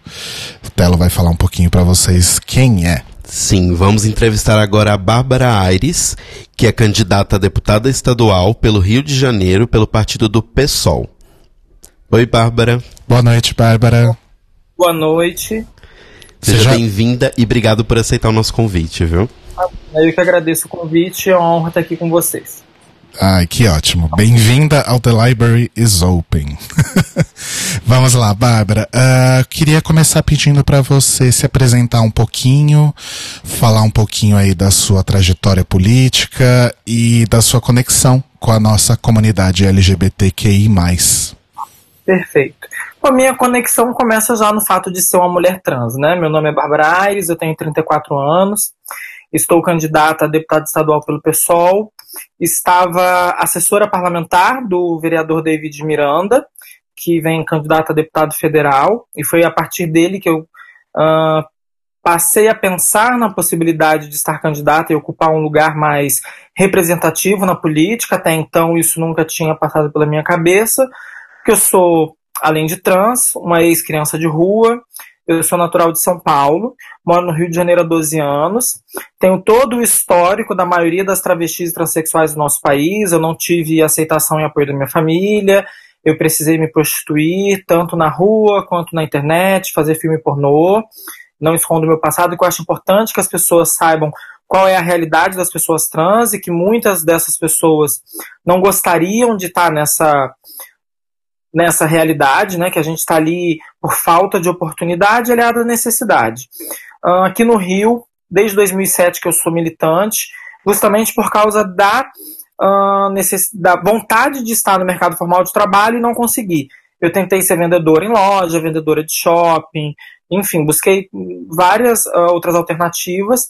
Fiz um curso de cabeleireira, sou cabeleireira formada pela Rede Walters, e nem em salão consegui ser absolvida. Também sou atriz de, de profissão, eu não sou formada, mas já tive alguns trabalhos. E nem na parte das artes eu consegui também. Então, devido a essa dificuldade, eu acabei indo para a militância desde 2007. Fui presidente da Astra, aqui no Rio de Janeiro, Associação de Travestis e Transsexuais. Fui conselheiro estadual. Participei dos dois processos de conferência LGBT dos direitos humanos em 2011 e 2015. E nesses anos fui para Brasília como delegada. Tem uma discussão, uma entrada, né, uma discussão bem grande com o pessoal do movimento nacional LGBT. E por causa da minha militância, fui parar na plateia do Amor e Sexo em 2007, onde eu fui contratada enquanto produtora, com, produtora consultora. Fiquei lá por dois anos. Fiz também a série Liberdade de Gênero, Liberdade de Gênero do GNT e Quem Sou Eu do Fantástico. E aí, a, e aí a minha carreira, a minha, a minha militância foi se dando muito por aí. Palestras em escolas, falar uh, mediaticamente sobre a questão e uh, a pauta que mais me marcou e que as pessoas mais acabavam lembrando de mim era justamente nessa uh, busca pelo emprego formal. Certo. Certo. Legal. E como você falou, essa questão né, do, do, do, emprego formal, a gente sabe que a comunidade trans, né, as trans e as travestis, tem realmente esse problema de aceitação no mercado de trabalho. E o que você tem na sua plataforma de governo para ajudar nessas questões de educação e de emprego? Ótimo. Na de educação em específico, é, eu acredito que uh, a gente precisa ter uma política de redução uh, da violência por discriminação nas instituições de ensino, né? Uh, começando, obviamente, eu sou completamente contrária ao movimento Escola Sem Partido e defendo que a gente tem que ter sim a discussão sobre a diversidade humana e o professor, né, o, o educador, tem que ter aí autonomia pedagógica para poder discutir em sala de aula, inclusive, inclusive conjuntura política, que quando você fala de diversidade humana, você está debatendo inclusive a atualidade, você debate o que está acontecendo. Hoje em dia os debates acontecem muito por aí. E para ajudar nesse sentido, eu defendo que cada escola tem que ter um profissional psicólogo e um profissional assistente social para lidar com as crianças que estejam envolvidas em situação de discriminação. As crianças vítimas, para que elas não venham a se culpabilizar pelo que aconteceu, e as crianças que reproduziram a discriminação que aprendam que não podem estar agindo dessa forma. E aí qualquer discriminação, LGBTfobia, mas também gordofobia, racismo, né, e qualquer outra forma uh, que venha a aparecer aí numa instituição de ensino. E na questão específica da empregabilidade, é, eu quero conseguir colocar um projeto de qualificação e profissionalização para LGBTs em vulnerabilidade, óbvio que acaba uh, sendo mais focado para travestis transexuais pela dificuldade, mas eu também entendo que as, as pessoas gays que são mais afeminadas, que né, a gente chama no nosso meio de pintosas, e também as lésbicas, que são mais masculinizadas, uh, que né, o povo chama de caminhoneiro, também passam por essa dificuldade na inserção do mercado de trabalho, porque estão fora do padrão da expressão de gênero uh, esperada pela sociedade. Então, eu quero colocar uh, o projeto de qualificação e profissionalização uh, e com visando parceria com SESI, SESC, SENAI e outras instituições que queiram, Uh, aqui no Rio a gente está com, com, com, o pacote de modalidade do pezão, mas a gente luta contra ele e acreditando que a gente vai conseguir reverter, eu pretendo uh, defender que a gente tenha isenção de ISS para as empresas que contratarem travestis e transexuais, assim como já acontece com as pessoas deficientes, e também uh, um número de cotas, assim também como acontece com as pessoas deficientes. E em relação à, à região do Rio, Bárbara, porque assim, eu, eu penso que talvez isso seja algo que seja mais uh, fácil, entre muitas aspas, aí, de coordenar na capital, por exemplo. Você vê uma possibilidade de desse programa funcionar para todo o estado? Olha, vejo porque com, as, com, com a minha experiência no processo das conferências, a gente viajou por vários municípios, né? e o que aqui no Rio de Janeiro a gente tem o programa Rio Sem Homofobia, que hoje está passando por um processo de desmantelamento, está sucateado, mas eu pretendo uh, defendê-lo e transformá-lo, inclusive, em status secretaria, voltar a ser superintendência e não só coordenadoria, e com essa parceria uh, voltar a, a, então viajar pelos municípios e nesses municípios também existem outras instituições de qualificação profissional, porque qual que é a minha ideia? Não necessariamente ser um, um curso somente gratuito, né? Uh, óbvio que tem que ter uma, uma parcela de gratuidade, mas existem pessoas LGBT que podem pagar 20 reais por mês, por exemplo, 30 reais por mês. Então a gente conseguia um número de vagas uh, com valores sociais para as pessoas que puderem pagar também. Então não seria uh, algo apenas do governo. É, ter, seria uma iniciativa nossa, mas com parceria de outras instituições de qualificação profissional também. Cursos de idioma, enfim, a gente procurar. A gente tem que aproveitar o momento que a gente está midiático. A população LGBT está muito em alta, está sendo muito falada, e eu entendo que é o momento que a gente tem para poder avançar também nas nossas políticas públicas e não só na visibilidade. Certo. É, sobre, né, a gente está focando bastante na comunidade LGBTQIA+, mas assim, sobre as outras, as outras populações minorizadas, né, a população negra, as mulheres cis e heterossexuais também, que a gente sabe que vivem uma situação bem complicada. Você tem alguma inter interseccionalidade com essas pessoas também no, no seu programa? Sim, completamente. Eu, eu, tenho a consciência dos meus privilégios, eu, sou, eu me considero uma pessoa uh, antirracista, né, antirracismo, e acho que entendo, pelo que eu aprendi, que isso começa em entender o meu lugar de privilégio. Eu sei que o meu trânsito social, a, a minha entrada em uma loja, num shopping, por exemplo, é muito menos chocante do que a entrada de uma travesti negra, por exemplo, infelizmente, ou de uma mulher negra. Né? Infelizmente, a gente ainda vive em uma sociedade que avalia a pessoa pela cor da sua pele, pelo tipo do seu cabelo, pela roupa que ela está vestindo, e eu sou completamente contrária a esse tipo de, uh, de forma de, de avaliação. Aqui a gente tem o vagão feminino. E aí, no meu plano, uh, eu tenho aqui uma maior fiscalização do vagão feminino no metrô e no trem, e com garantia a todas as mulheres, cis, trans uh, e travestis. E um ponto específico das mulheres cis, que é lutar sempre pelo direito das mulheres ao trabalho, ao corpo, ao aborto, e uma fiscalização do aborto legal no nosso estado, no nosso estado né? Porque existem situações em que o aborto uh, é legal. E as pessoas negras, eu cito na minha política de segurança pública, que na realidade é uma política de saúde. Mas é, em questão do, do da, é, da questão das pessoas usuárias de droga, que infelizmente os usuários de droga ainda são considerados é, em questão de segurança pública no nosso estado. E a gente entende que uh, o uso excessivo de drogas é uma questão de saúde, não de, não de segurança. Então, eu luto né, pela, por essa política de segurança que vai se tornar uma de saúde, que não criminalize usuários de drogas, pobres, favelados e negros. Né?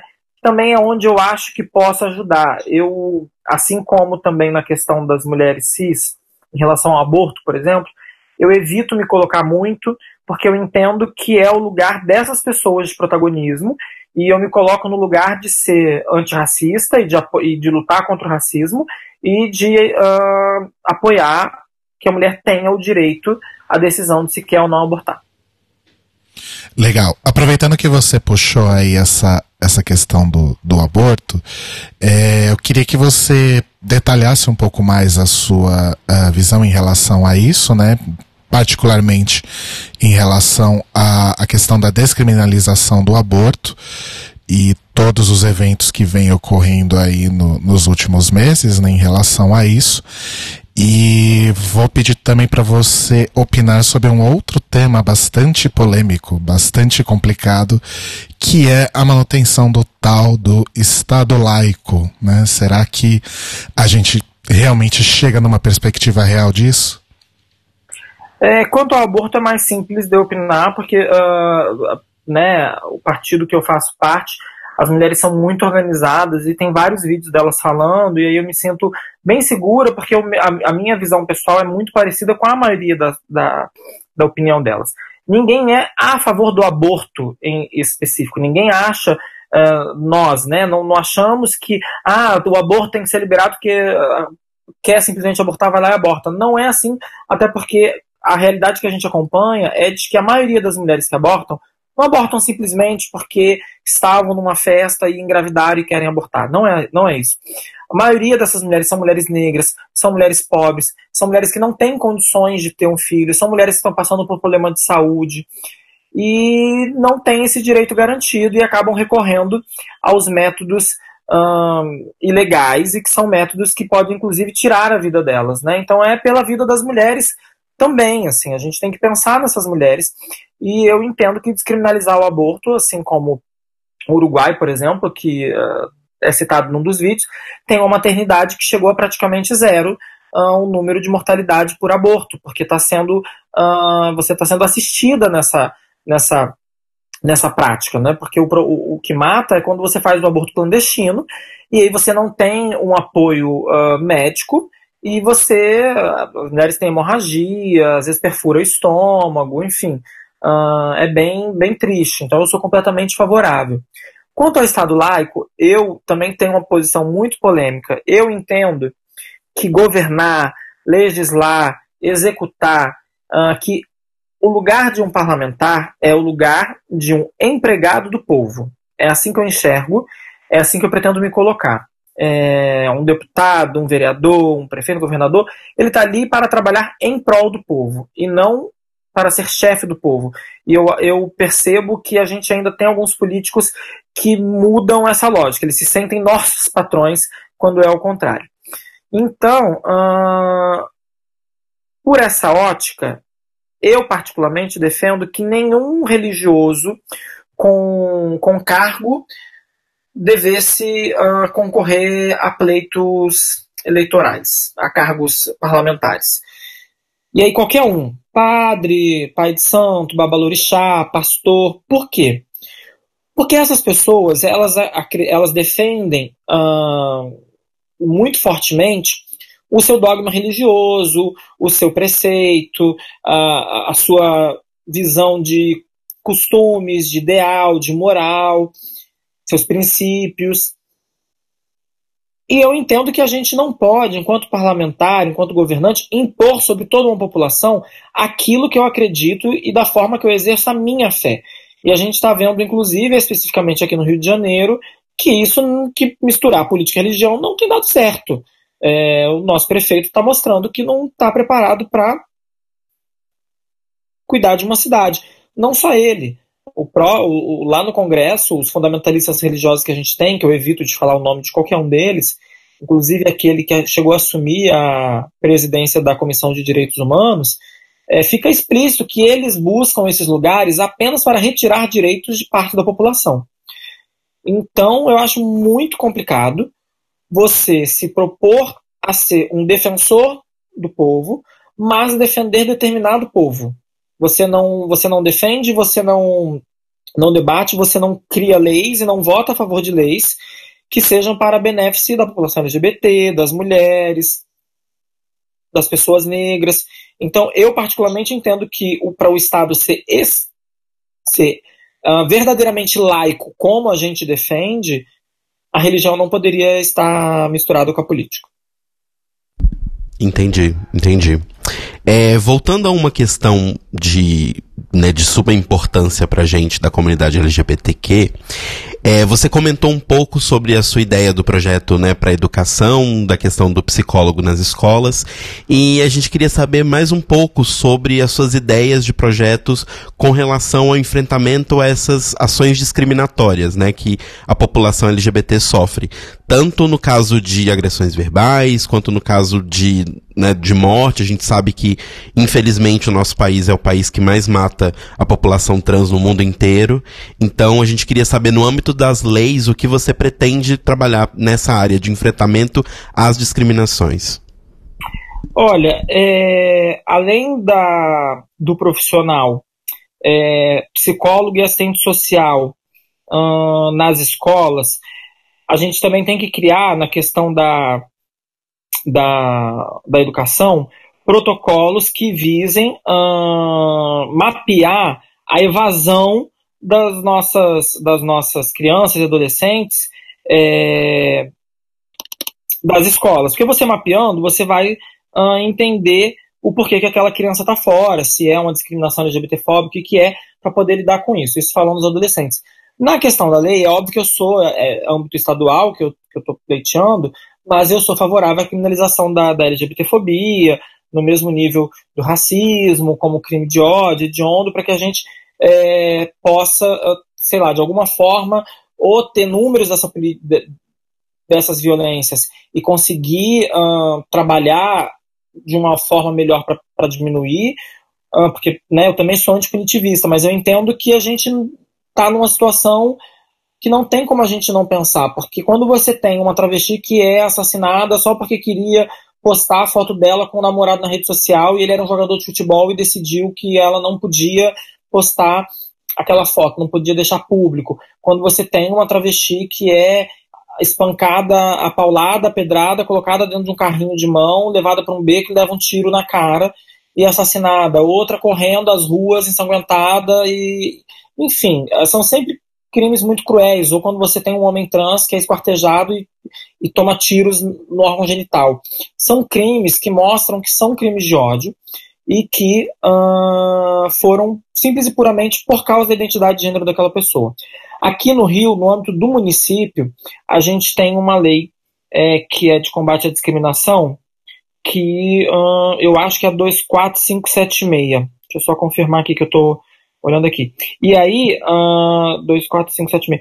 É, e aí, essa lei eu pretendo uh, trazer também para discutir no âmbito do Estado, que ela pune uh, os, os locais onde a discriminação ocorra. Um restaurante, um, uma instituição de ensino privada, é, e aí a gente conseguir colocar essa lei também no âmbito do Estado, que é muito importante. E aqui no Rio a gente já tem na, na resolução da, da polícia, é, da Secretaria de Segurança Pública, que eles têm que colocar no RO, no registro de ocorrência, a motivação, se foi por homofobia, lesbofobia ou transfobia.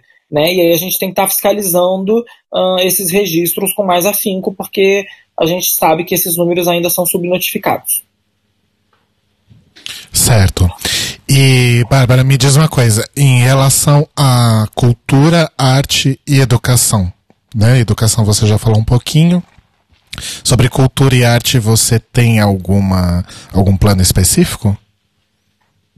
Plano específico exatamente não, mas eu tenho um compromisso, né? Tá aqui no meu ponto, no meu plano, que, que é o, a, o, a lei orçamentária do Estado, ela prevê destinação de orçamento para todas as áreas, entre elas a cultura, e o que não tem sido cumprido aqui no nosso estado, né? Uh, por causa do momento de crise que a gente vive, um dos primeiros lugares em que uh, a verba foi cortada foi na, na, na, cultura. Né? E aí, inclusive fechando teatros, cinemas e outros, outros aparelhos. Mas eu pretendo lutar por esse orçamento né, destinado à cultura. Óbvio, né, eu tenho acompanhado as questões do Queer Museu, da Renata Carvalho com Rainha, uh, o Evangelho de Jesus, é, Evangelho da peça da Renata Carvalho, atriz. Eu até vi aqui no Rio, mas esqueci o nome, que é um nome grande. É, então, lutar também contra a censura, pela liberdade de expressão de todas as culturas, etnias e diversidade. Né? Porque é importante que as pessoas saibam também que quando a gente se põe uh, à disposição num cargo desse, ninguém sabe tudo. A gente não tem como chegar aqui com uma varinha mágica e dizer que vai resolver tudo. Claro. Por isso, os parlamentares têm uma equipe e eu pretendo, lógico, ter uma pessoa que seja especificamente da área de cultura, que acompanhe essa discussão, que seja uma militante dessa área, para junto a gente conseguir construir vários projetos. A gente tem na no nossa chapa a Johnny Boy, por exemplo, que é uma mulher cis que está candidata, que, de, que é a mulher da cultura. Então, ter uma aproximação com essas pessoas para poder saber exatamente o que, que a gente precisa colocar. Certo, certo. É, o Rio de Janeiro ele tem sofrido, né, nas mãos da Assembleia do governo do Estado, né, todas as essa falência geral que está acontecendo nos estados do Brasil. Começou, infelizmente, pelo Rio, né? Mas ia acabar acontecendo em algum lugar. Isso afetou né, funcionários públicos e toda aquela coisa que a gente tem acompanhado nas notícias.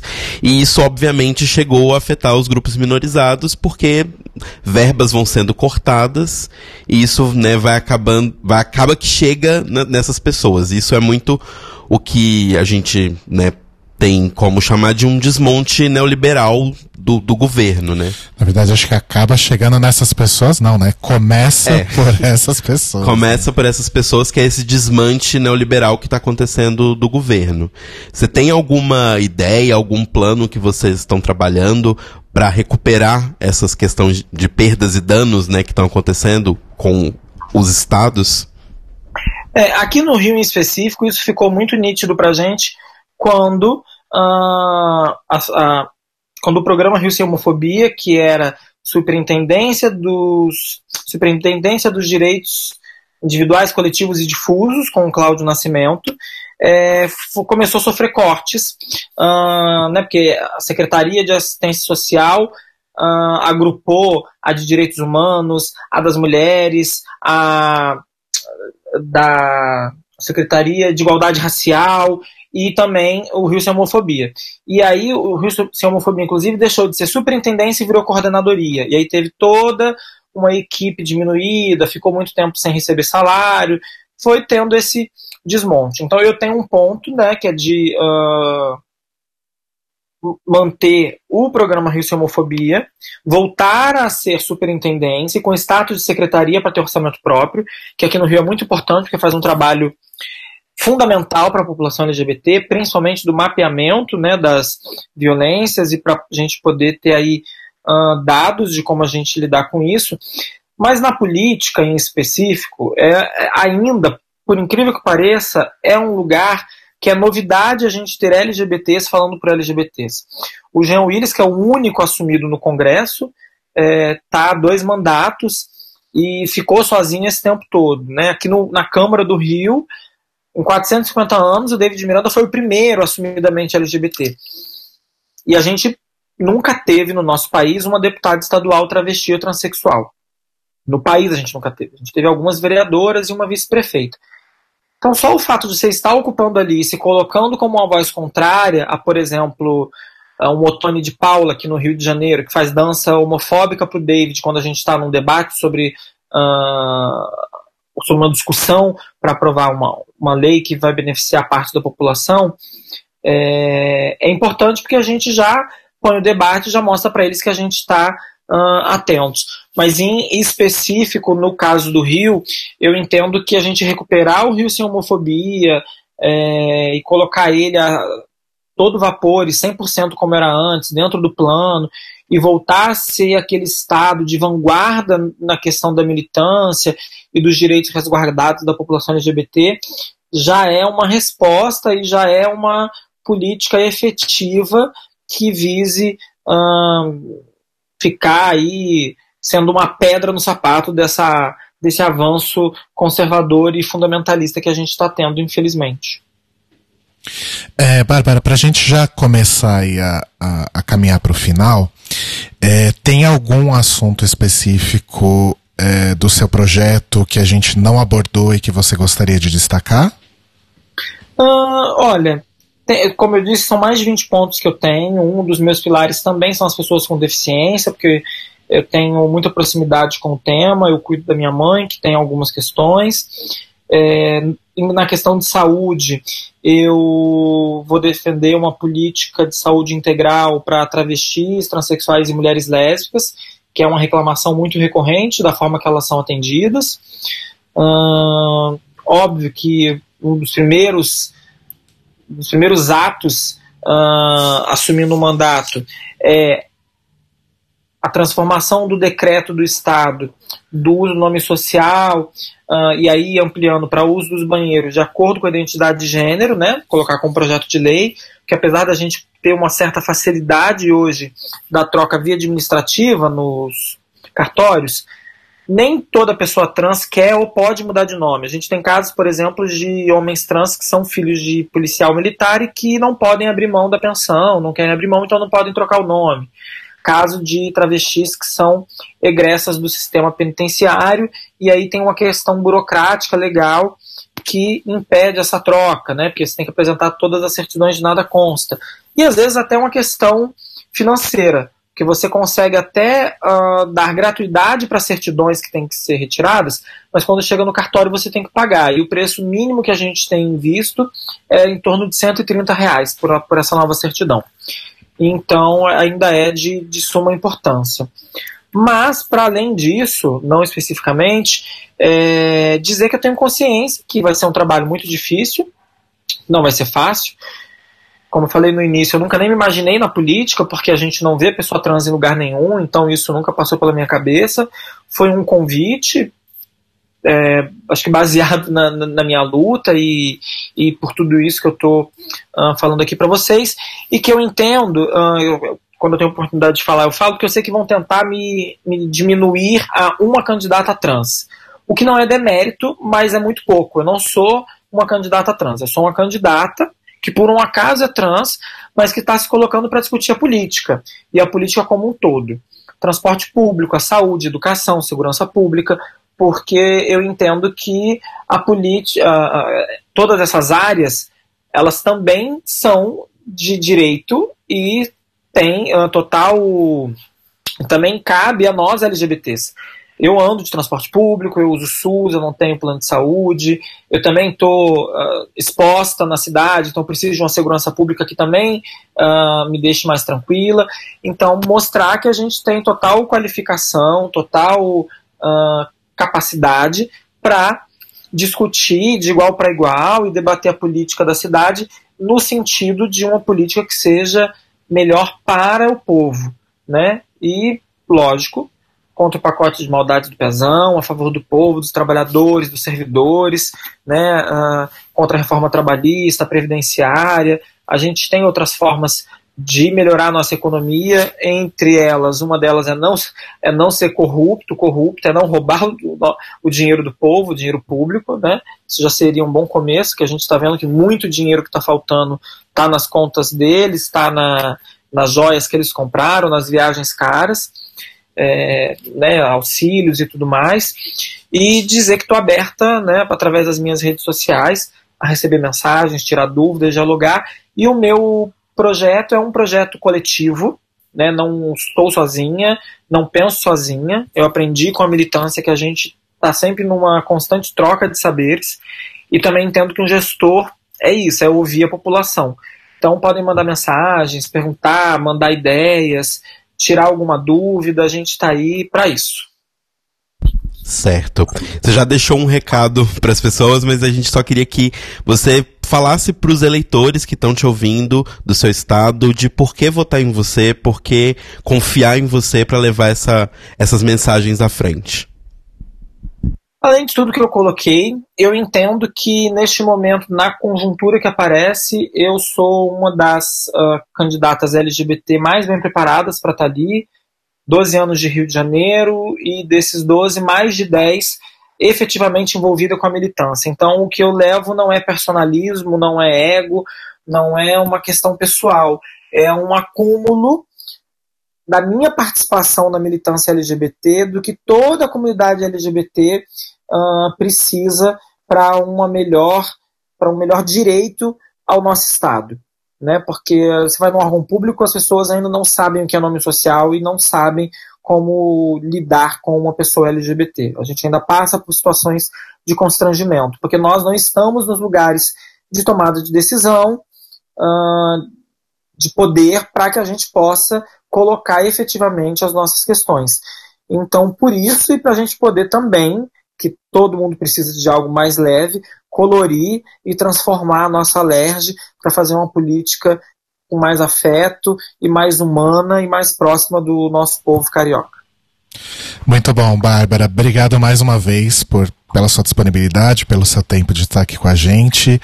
E só para fechar, uh, Tem algum site ou, ou, ou então os seus perfis de redes sociais para você deixar aqui para o pessoal entrar e se informar?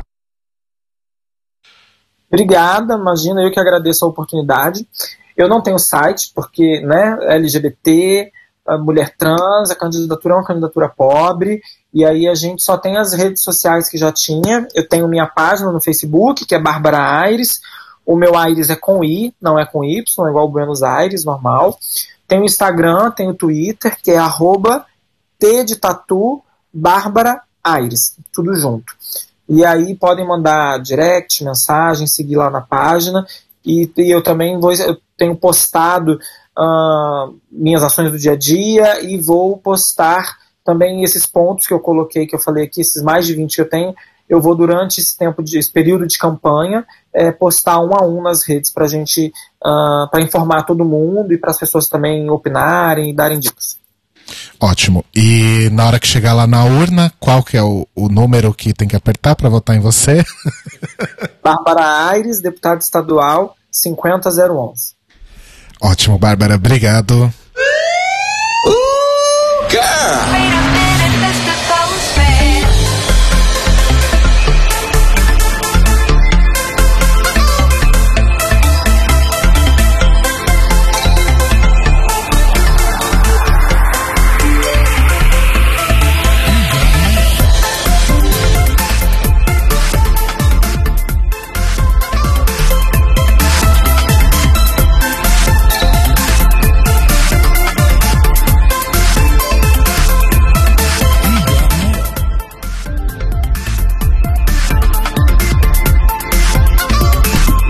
Agora tá ligado? Olha só. Ai, que gafe. Ai, que gafe. Desculpa, Ai, gente. nossa. Então, Ai. oi, amores. Vocês gostaram Ai, das nossas entrevistas?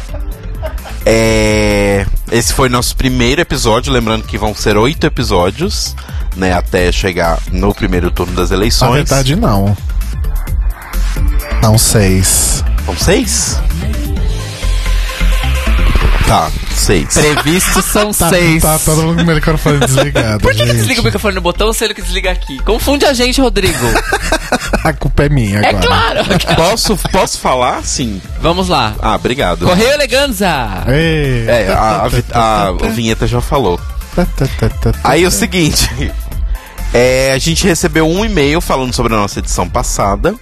Na edição que a gente fez com a Évora, lá do Vote LGBT. Beijos pra Évora. Beijos, Évora.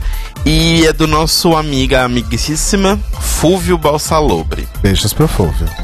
E ele fala o seguinte: Bom dia, manas. Estava dando uma olhadinha nos candidatos dessas eleições e fazendo uma pequena pesquisa e uma peneirada para ajudar a acompanhar mais de perto alguns candidatos e me, ajuda e me ajudar a decidir em quem eu vou votar.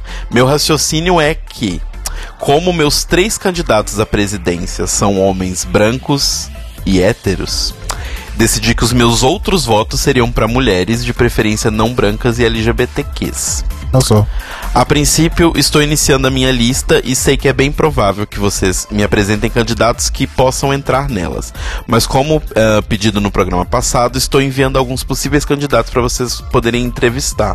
Beijos quentes, meus amores.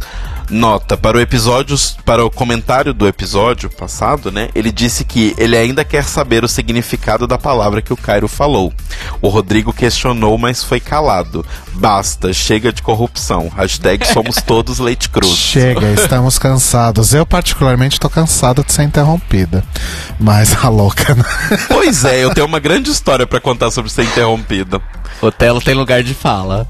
Ah, mas aí o Fulvio mandou pra gente uma lista, obviamente, porque a gente, né, tá aqui. Não fa- eh, Lembrando, a gente não está fazendo boca de urna nem nada disso. Exato. Nem divulgando, a gente não vai falar os nomes, mas muito obrigado, Fulvio, por enviar os nomes. Alguns deles já estavam na nossa listagem, a gente vai continuar tentando entrar em contato com essas pessoas. Sim. Vamos ver se dá certo.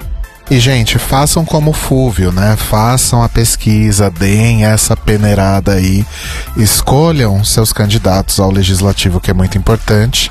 Estamos aqui justamente fazendo isso para ajudá-los os nesse processo. Exato.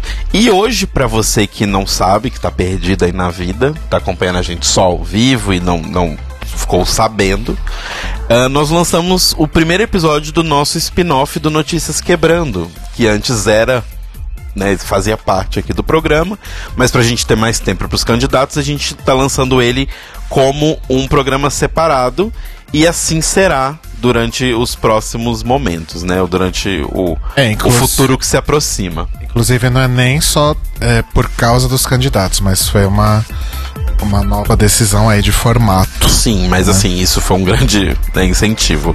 E aí, hoje a gente já postou, vai sair sempre toda segunda-feira no feed, bem cedinho, para vocês já irem pro trabalho ouvindo as notícias da semana que se passou. Caso você estava muito louca e não conseguiu acompanhar, né? Porque anda acontecendo muita coisa. Então vocês podem sempre ouvir na Rádio Sens às 8 horas da manhã, ao vivo, ou ao vivo, no caso, na Sens, né? Porque não vai ser ao vivo, porque a gente não vai estar 8 horas da manhã fazendo Na verdade, podcast. não é ao vivo at all, né? Porque é a transmissão do episódio. É, mas assim, você vai gravado. poder ouvir na rádio às 8 da manhã ou no mesmo feed que você acompanha o Libraries Open. E já tivemos um comentário no nosso post Olha! do Facebook sobre o Notícias Quebrando, que foi da Dunia Esper, que chamou um amigo para olhar isso. E o amigo dela disse: Senhor, não sei se ele está gostando. Se ele está odiando, se ele odiou a capa que nós fizemos nova, nossa identidade nova, ou se ele amou, eu não Ou entendi se, ele, ainda. ou se ele tá achando um absurdo a gente ter mais um spin-off. Mas eu acho que ele não gostou. Ué, mas independente disso, faça como a Dúnia e chame seus amigos Chame para seus ouvir o The amigos. Libraries Open e Notícias Quebrando. Edúlia, contexto, explica pra gente o que quer dizer esse, esse, esse comentário é, criptografado. E se for crítica, gente, fala crítica. A gente quer Fala ouvir na cara. crítica. Não, não é questão de falar na cara, mas é só porque é importante a gente ouvir Será, que eles, críticas. será que eles têm um podcast chamado Notícias Quebrando?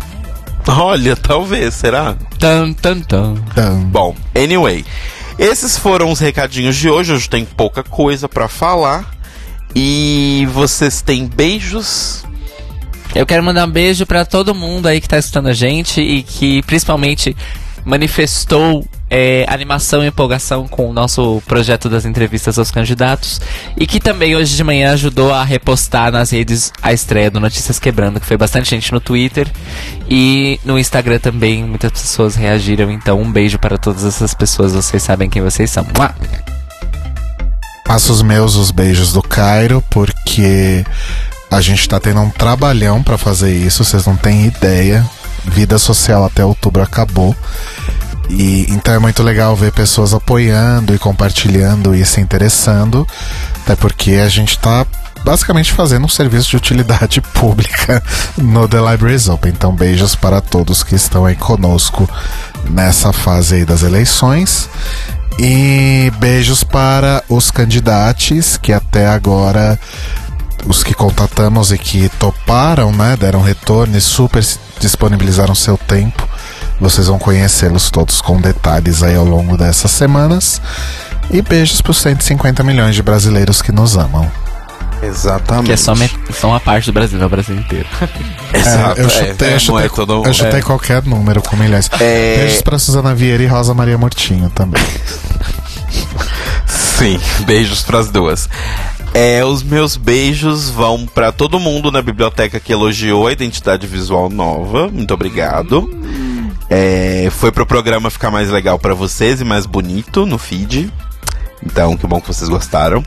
E o meu outro beijo vai para minha professora de espanhol, Alice, que é um amorzinho de pessoa que nasceu em Cuba, aquele país maravilhoso para onde vocês mandam as pessoas irem. E que é real um país maravilhoso. Acho que a gente deveria de fato ir pra lá. Então, Eu um beijo. gostaria. Beijos para a Alice. E se você quiser ganhar beijos, mandar um beijo pra gente, conversar com a gente, mandar Beijos. candidatos.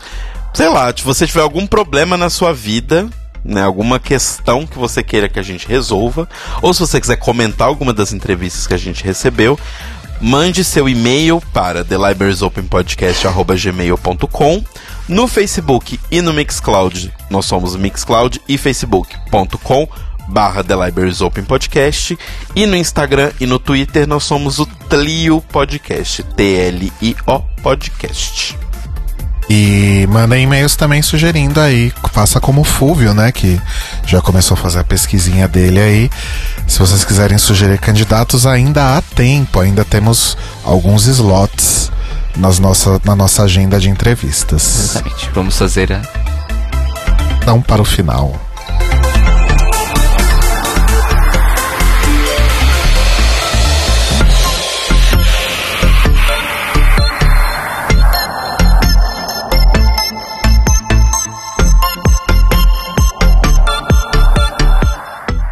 É isso, Mores. Esperamos que vocês tenham gostado aí dessa nossa primeira rodada de entrevistas. É, semana que vem tem mais, sempre nesse formato, né? Então, um candidato de São Paulo estará ao vivo aqui com a gente nos estúdios, sendo entrevistado ao vivo, e logo em seguida duas entrevistas gravadas com candidatos de outros estados ou até de outras cidades, né, do estado de São Paulo, que não a capital de onde falamos, né? Exato. Eu gostaria novamente de agradecer os três que, que estiveram aqui com a gente hoje: a Renata Peron, o Luiz Arnone e a Bárbara Aires. Muito obrigado pelo tempo de vocês. É, boa sorte no pleito pra, para os três. E é, lembrando que a nossa hashtag para esta temporada de eleições é voto colorido. É, nós não somos o único podcast usando essa hashtag. O HQ da Vida também estará usando essa hashtag. Eles estão para publicar aí as primeiras entrevistas que eles também estão fazendo com candidatos. E se você quiser acessar uma página facilmente que você pode achar os episódios nossos e do HQ da Vida juntinhos, vá lá em ouvindopodcast.com.br barra voto colorido que nós ganhamos a nossa hot page. Um beijo para o pessoal do Ouvindo Podcast. Olha, beijos, beijos. Arrasamos. Arrasamos. E se você entrar na home, vai ter o menu campanhas, onde tem o, o podcast é delas, e embaixo tem o voto colorido. Olha como a gente tá Olha, babadeiro. A gente tá arrasando. Eu é acho. isso, amores. Não esqueçam hashtag voto colorido. E obviamente podem usar a hashtag eh, nas redes sociais para os Pra falar com a gente ou não, tem- falar com qualquer pessoa que vocês queiram. Exatamente. E falar sobre os nossos Votos votos, coloridos. coloridos. Vocês têm mexer pra fechar, gente, pra gente ir embora? telocaetano.com.br cairobraga.com e Cairo Braga nos serviços de streaming para escutar minhas músicas. mixcloud.com barra datamusic o último, o segundo episódio sobre o aniversário da querida Madonna já está no Mixcloud e eu estou olhando para o Cairo porque em breve estará nos feeds também Amanhã à tarde. e essa semana no no novo Data Music, no episódio novo, na Sens, quinta-feira 21h30, a história do ritmo que chacoalha o Brasil aí desde os anos 80, continua chacoalhando e que levou a gente, um dos ritmos brasileiros que nos levou para o mundo, a Axé Music. Sim, um Data Music especial só com Axé Music. Dataxé Music. Data Axé Music. Então Arrasou. ouçam quinta 21h30 e a gente volta segunda de manhãzinha com notícias quebrando e à noite às 21 ao vivo com o The Library is Open. Antes do tchau, uma novidade. A nossa reprise de quinta-feira na Rádio Sens mudou de Ah, horário. Isso é verdade. Verdade. Agora as nossas reprises acontecem na Rádio Sens às quintas-feiras às 8 da manhã. Viramos um programa matinal também na Rádio Sens. Me sinto a Fátima. E aos domingos continuamos às 7 da noite. Então você tem oportunidades aí várias para escutar nosso podcast na Rádio Sens. Olha só, a gente tem duas manhãs na Sens agora. Somos chiques demais. Olha só, gosto. Então, notícias quebrando às 8 da segunda e no Libraries Open Reprise às 8 da manhã na quinta. Arrasou. É isso. Então tá, amores. Um beijo bem enorme e até semana que vem. Beijos. Mua, beijos.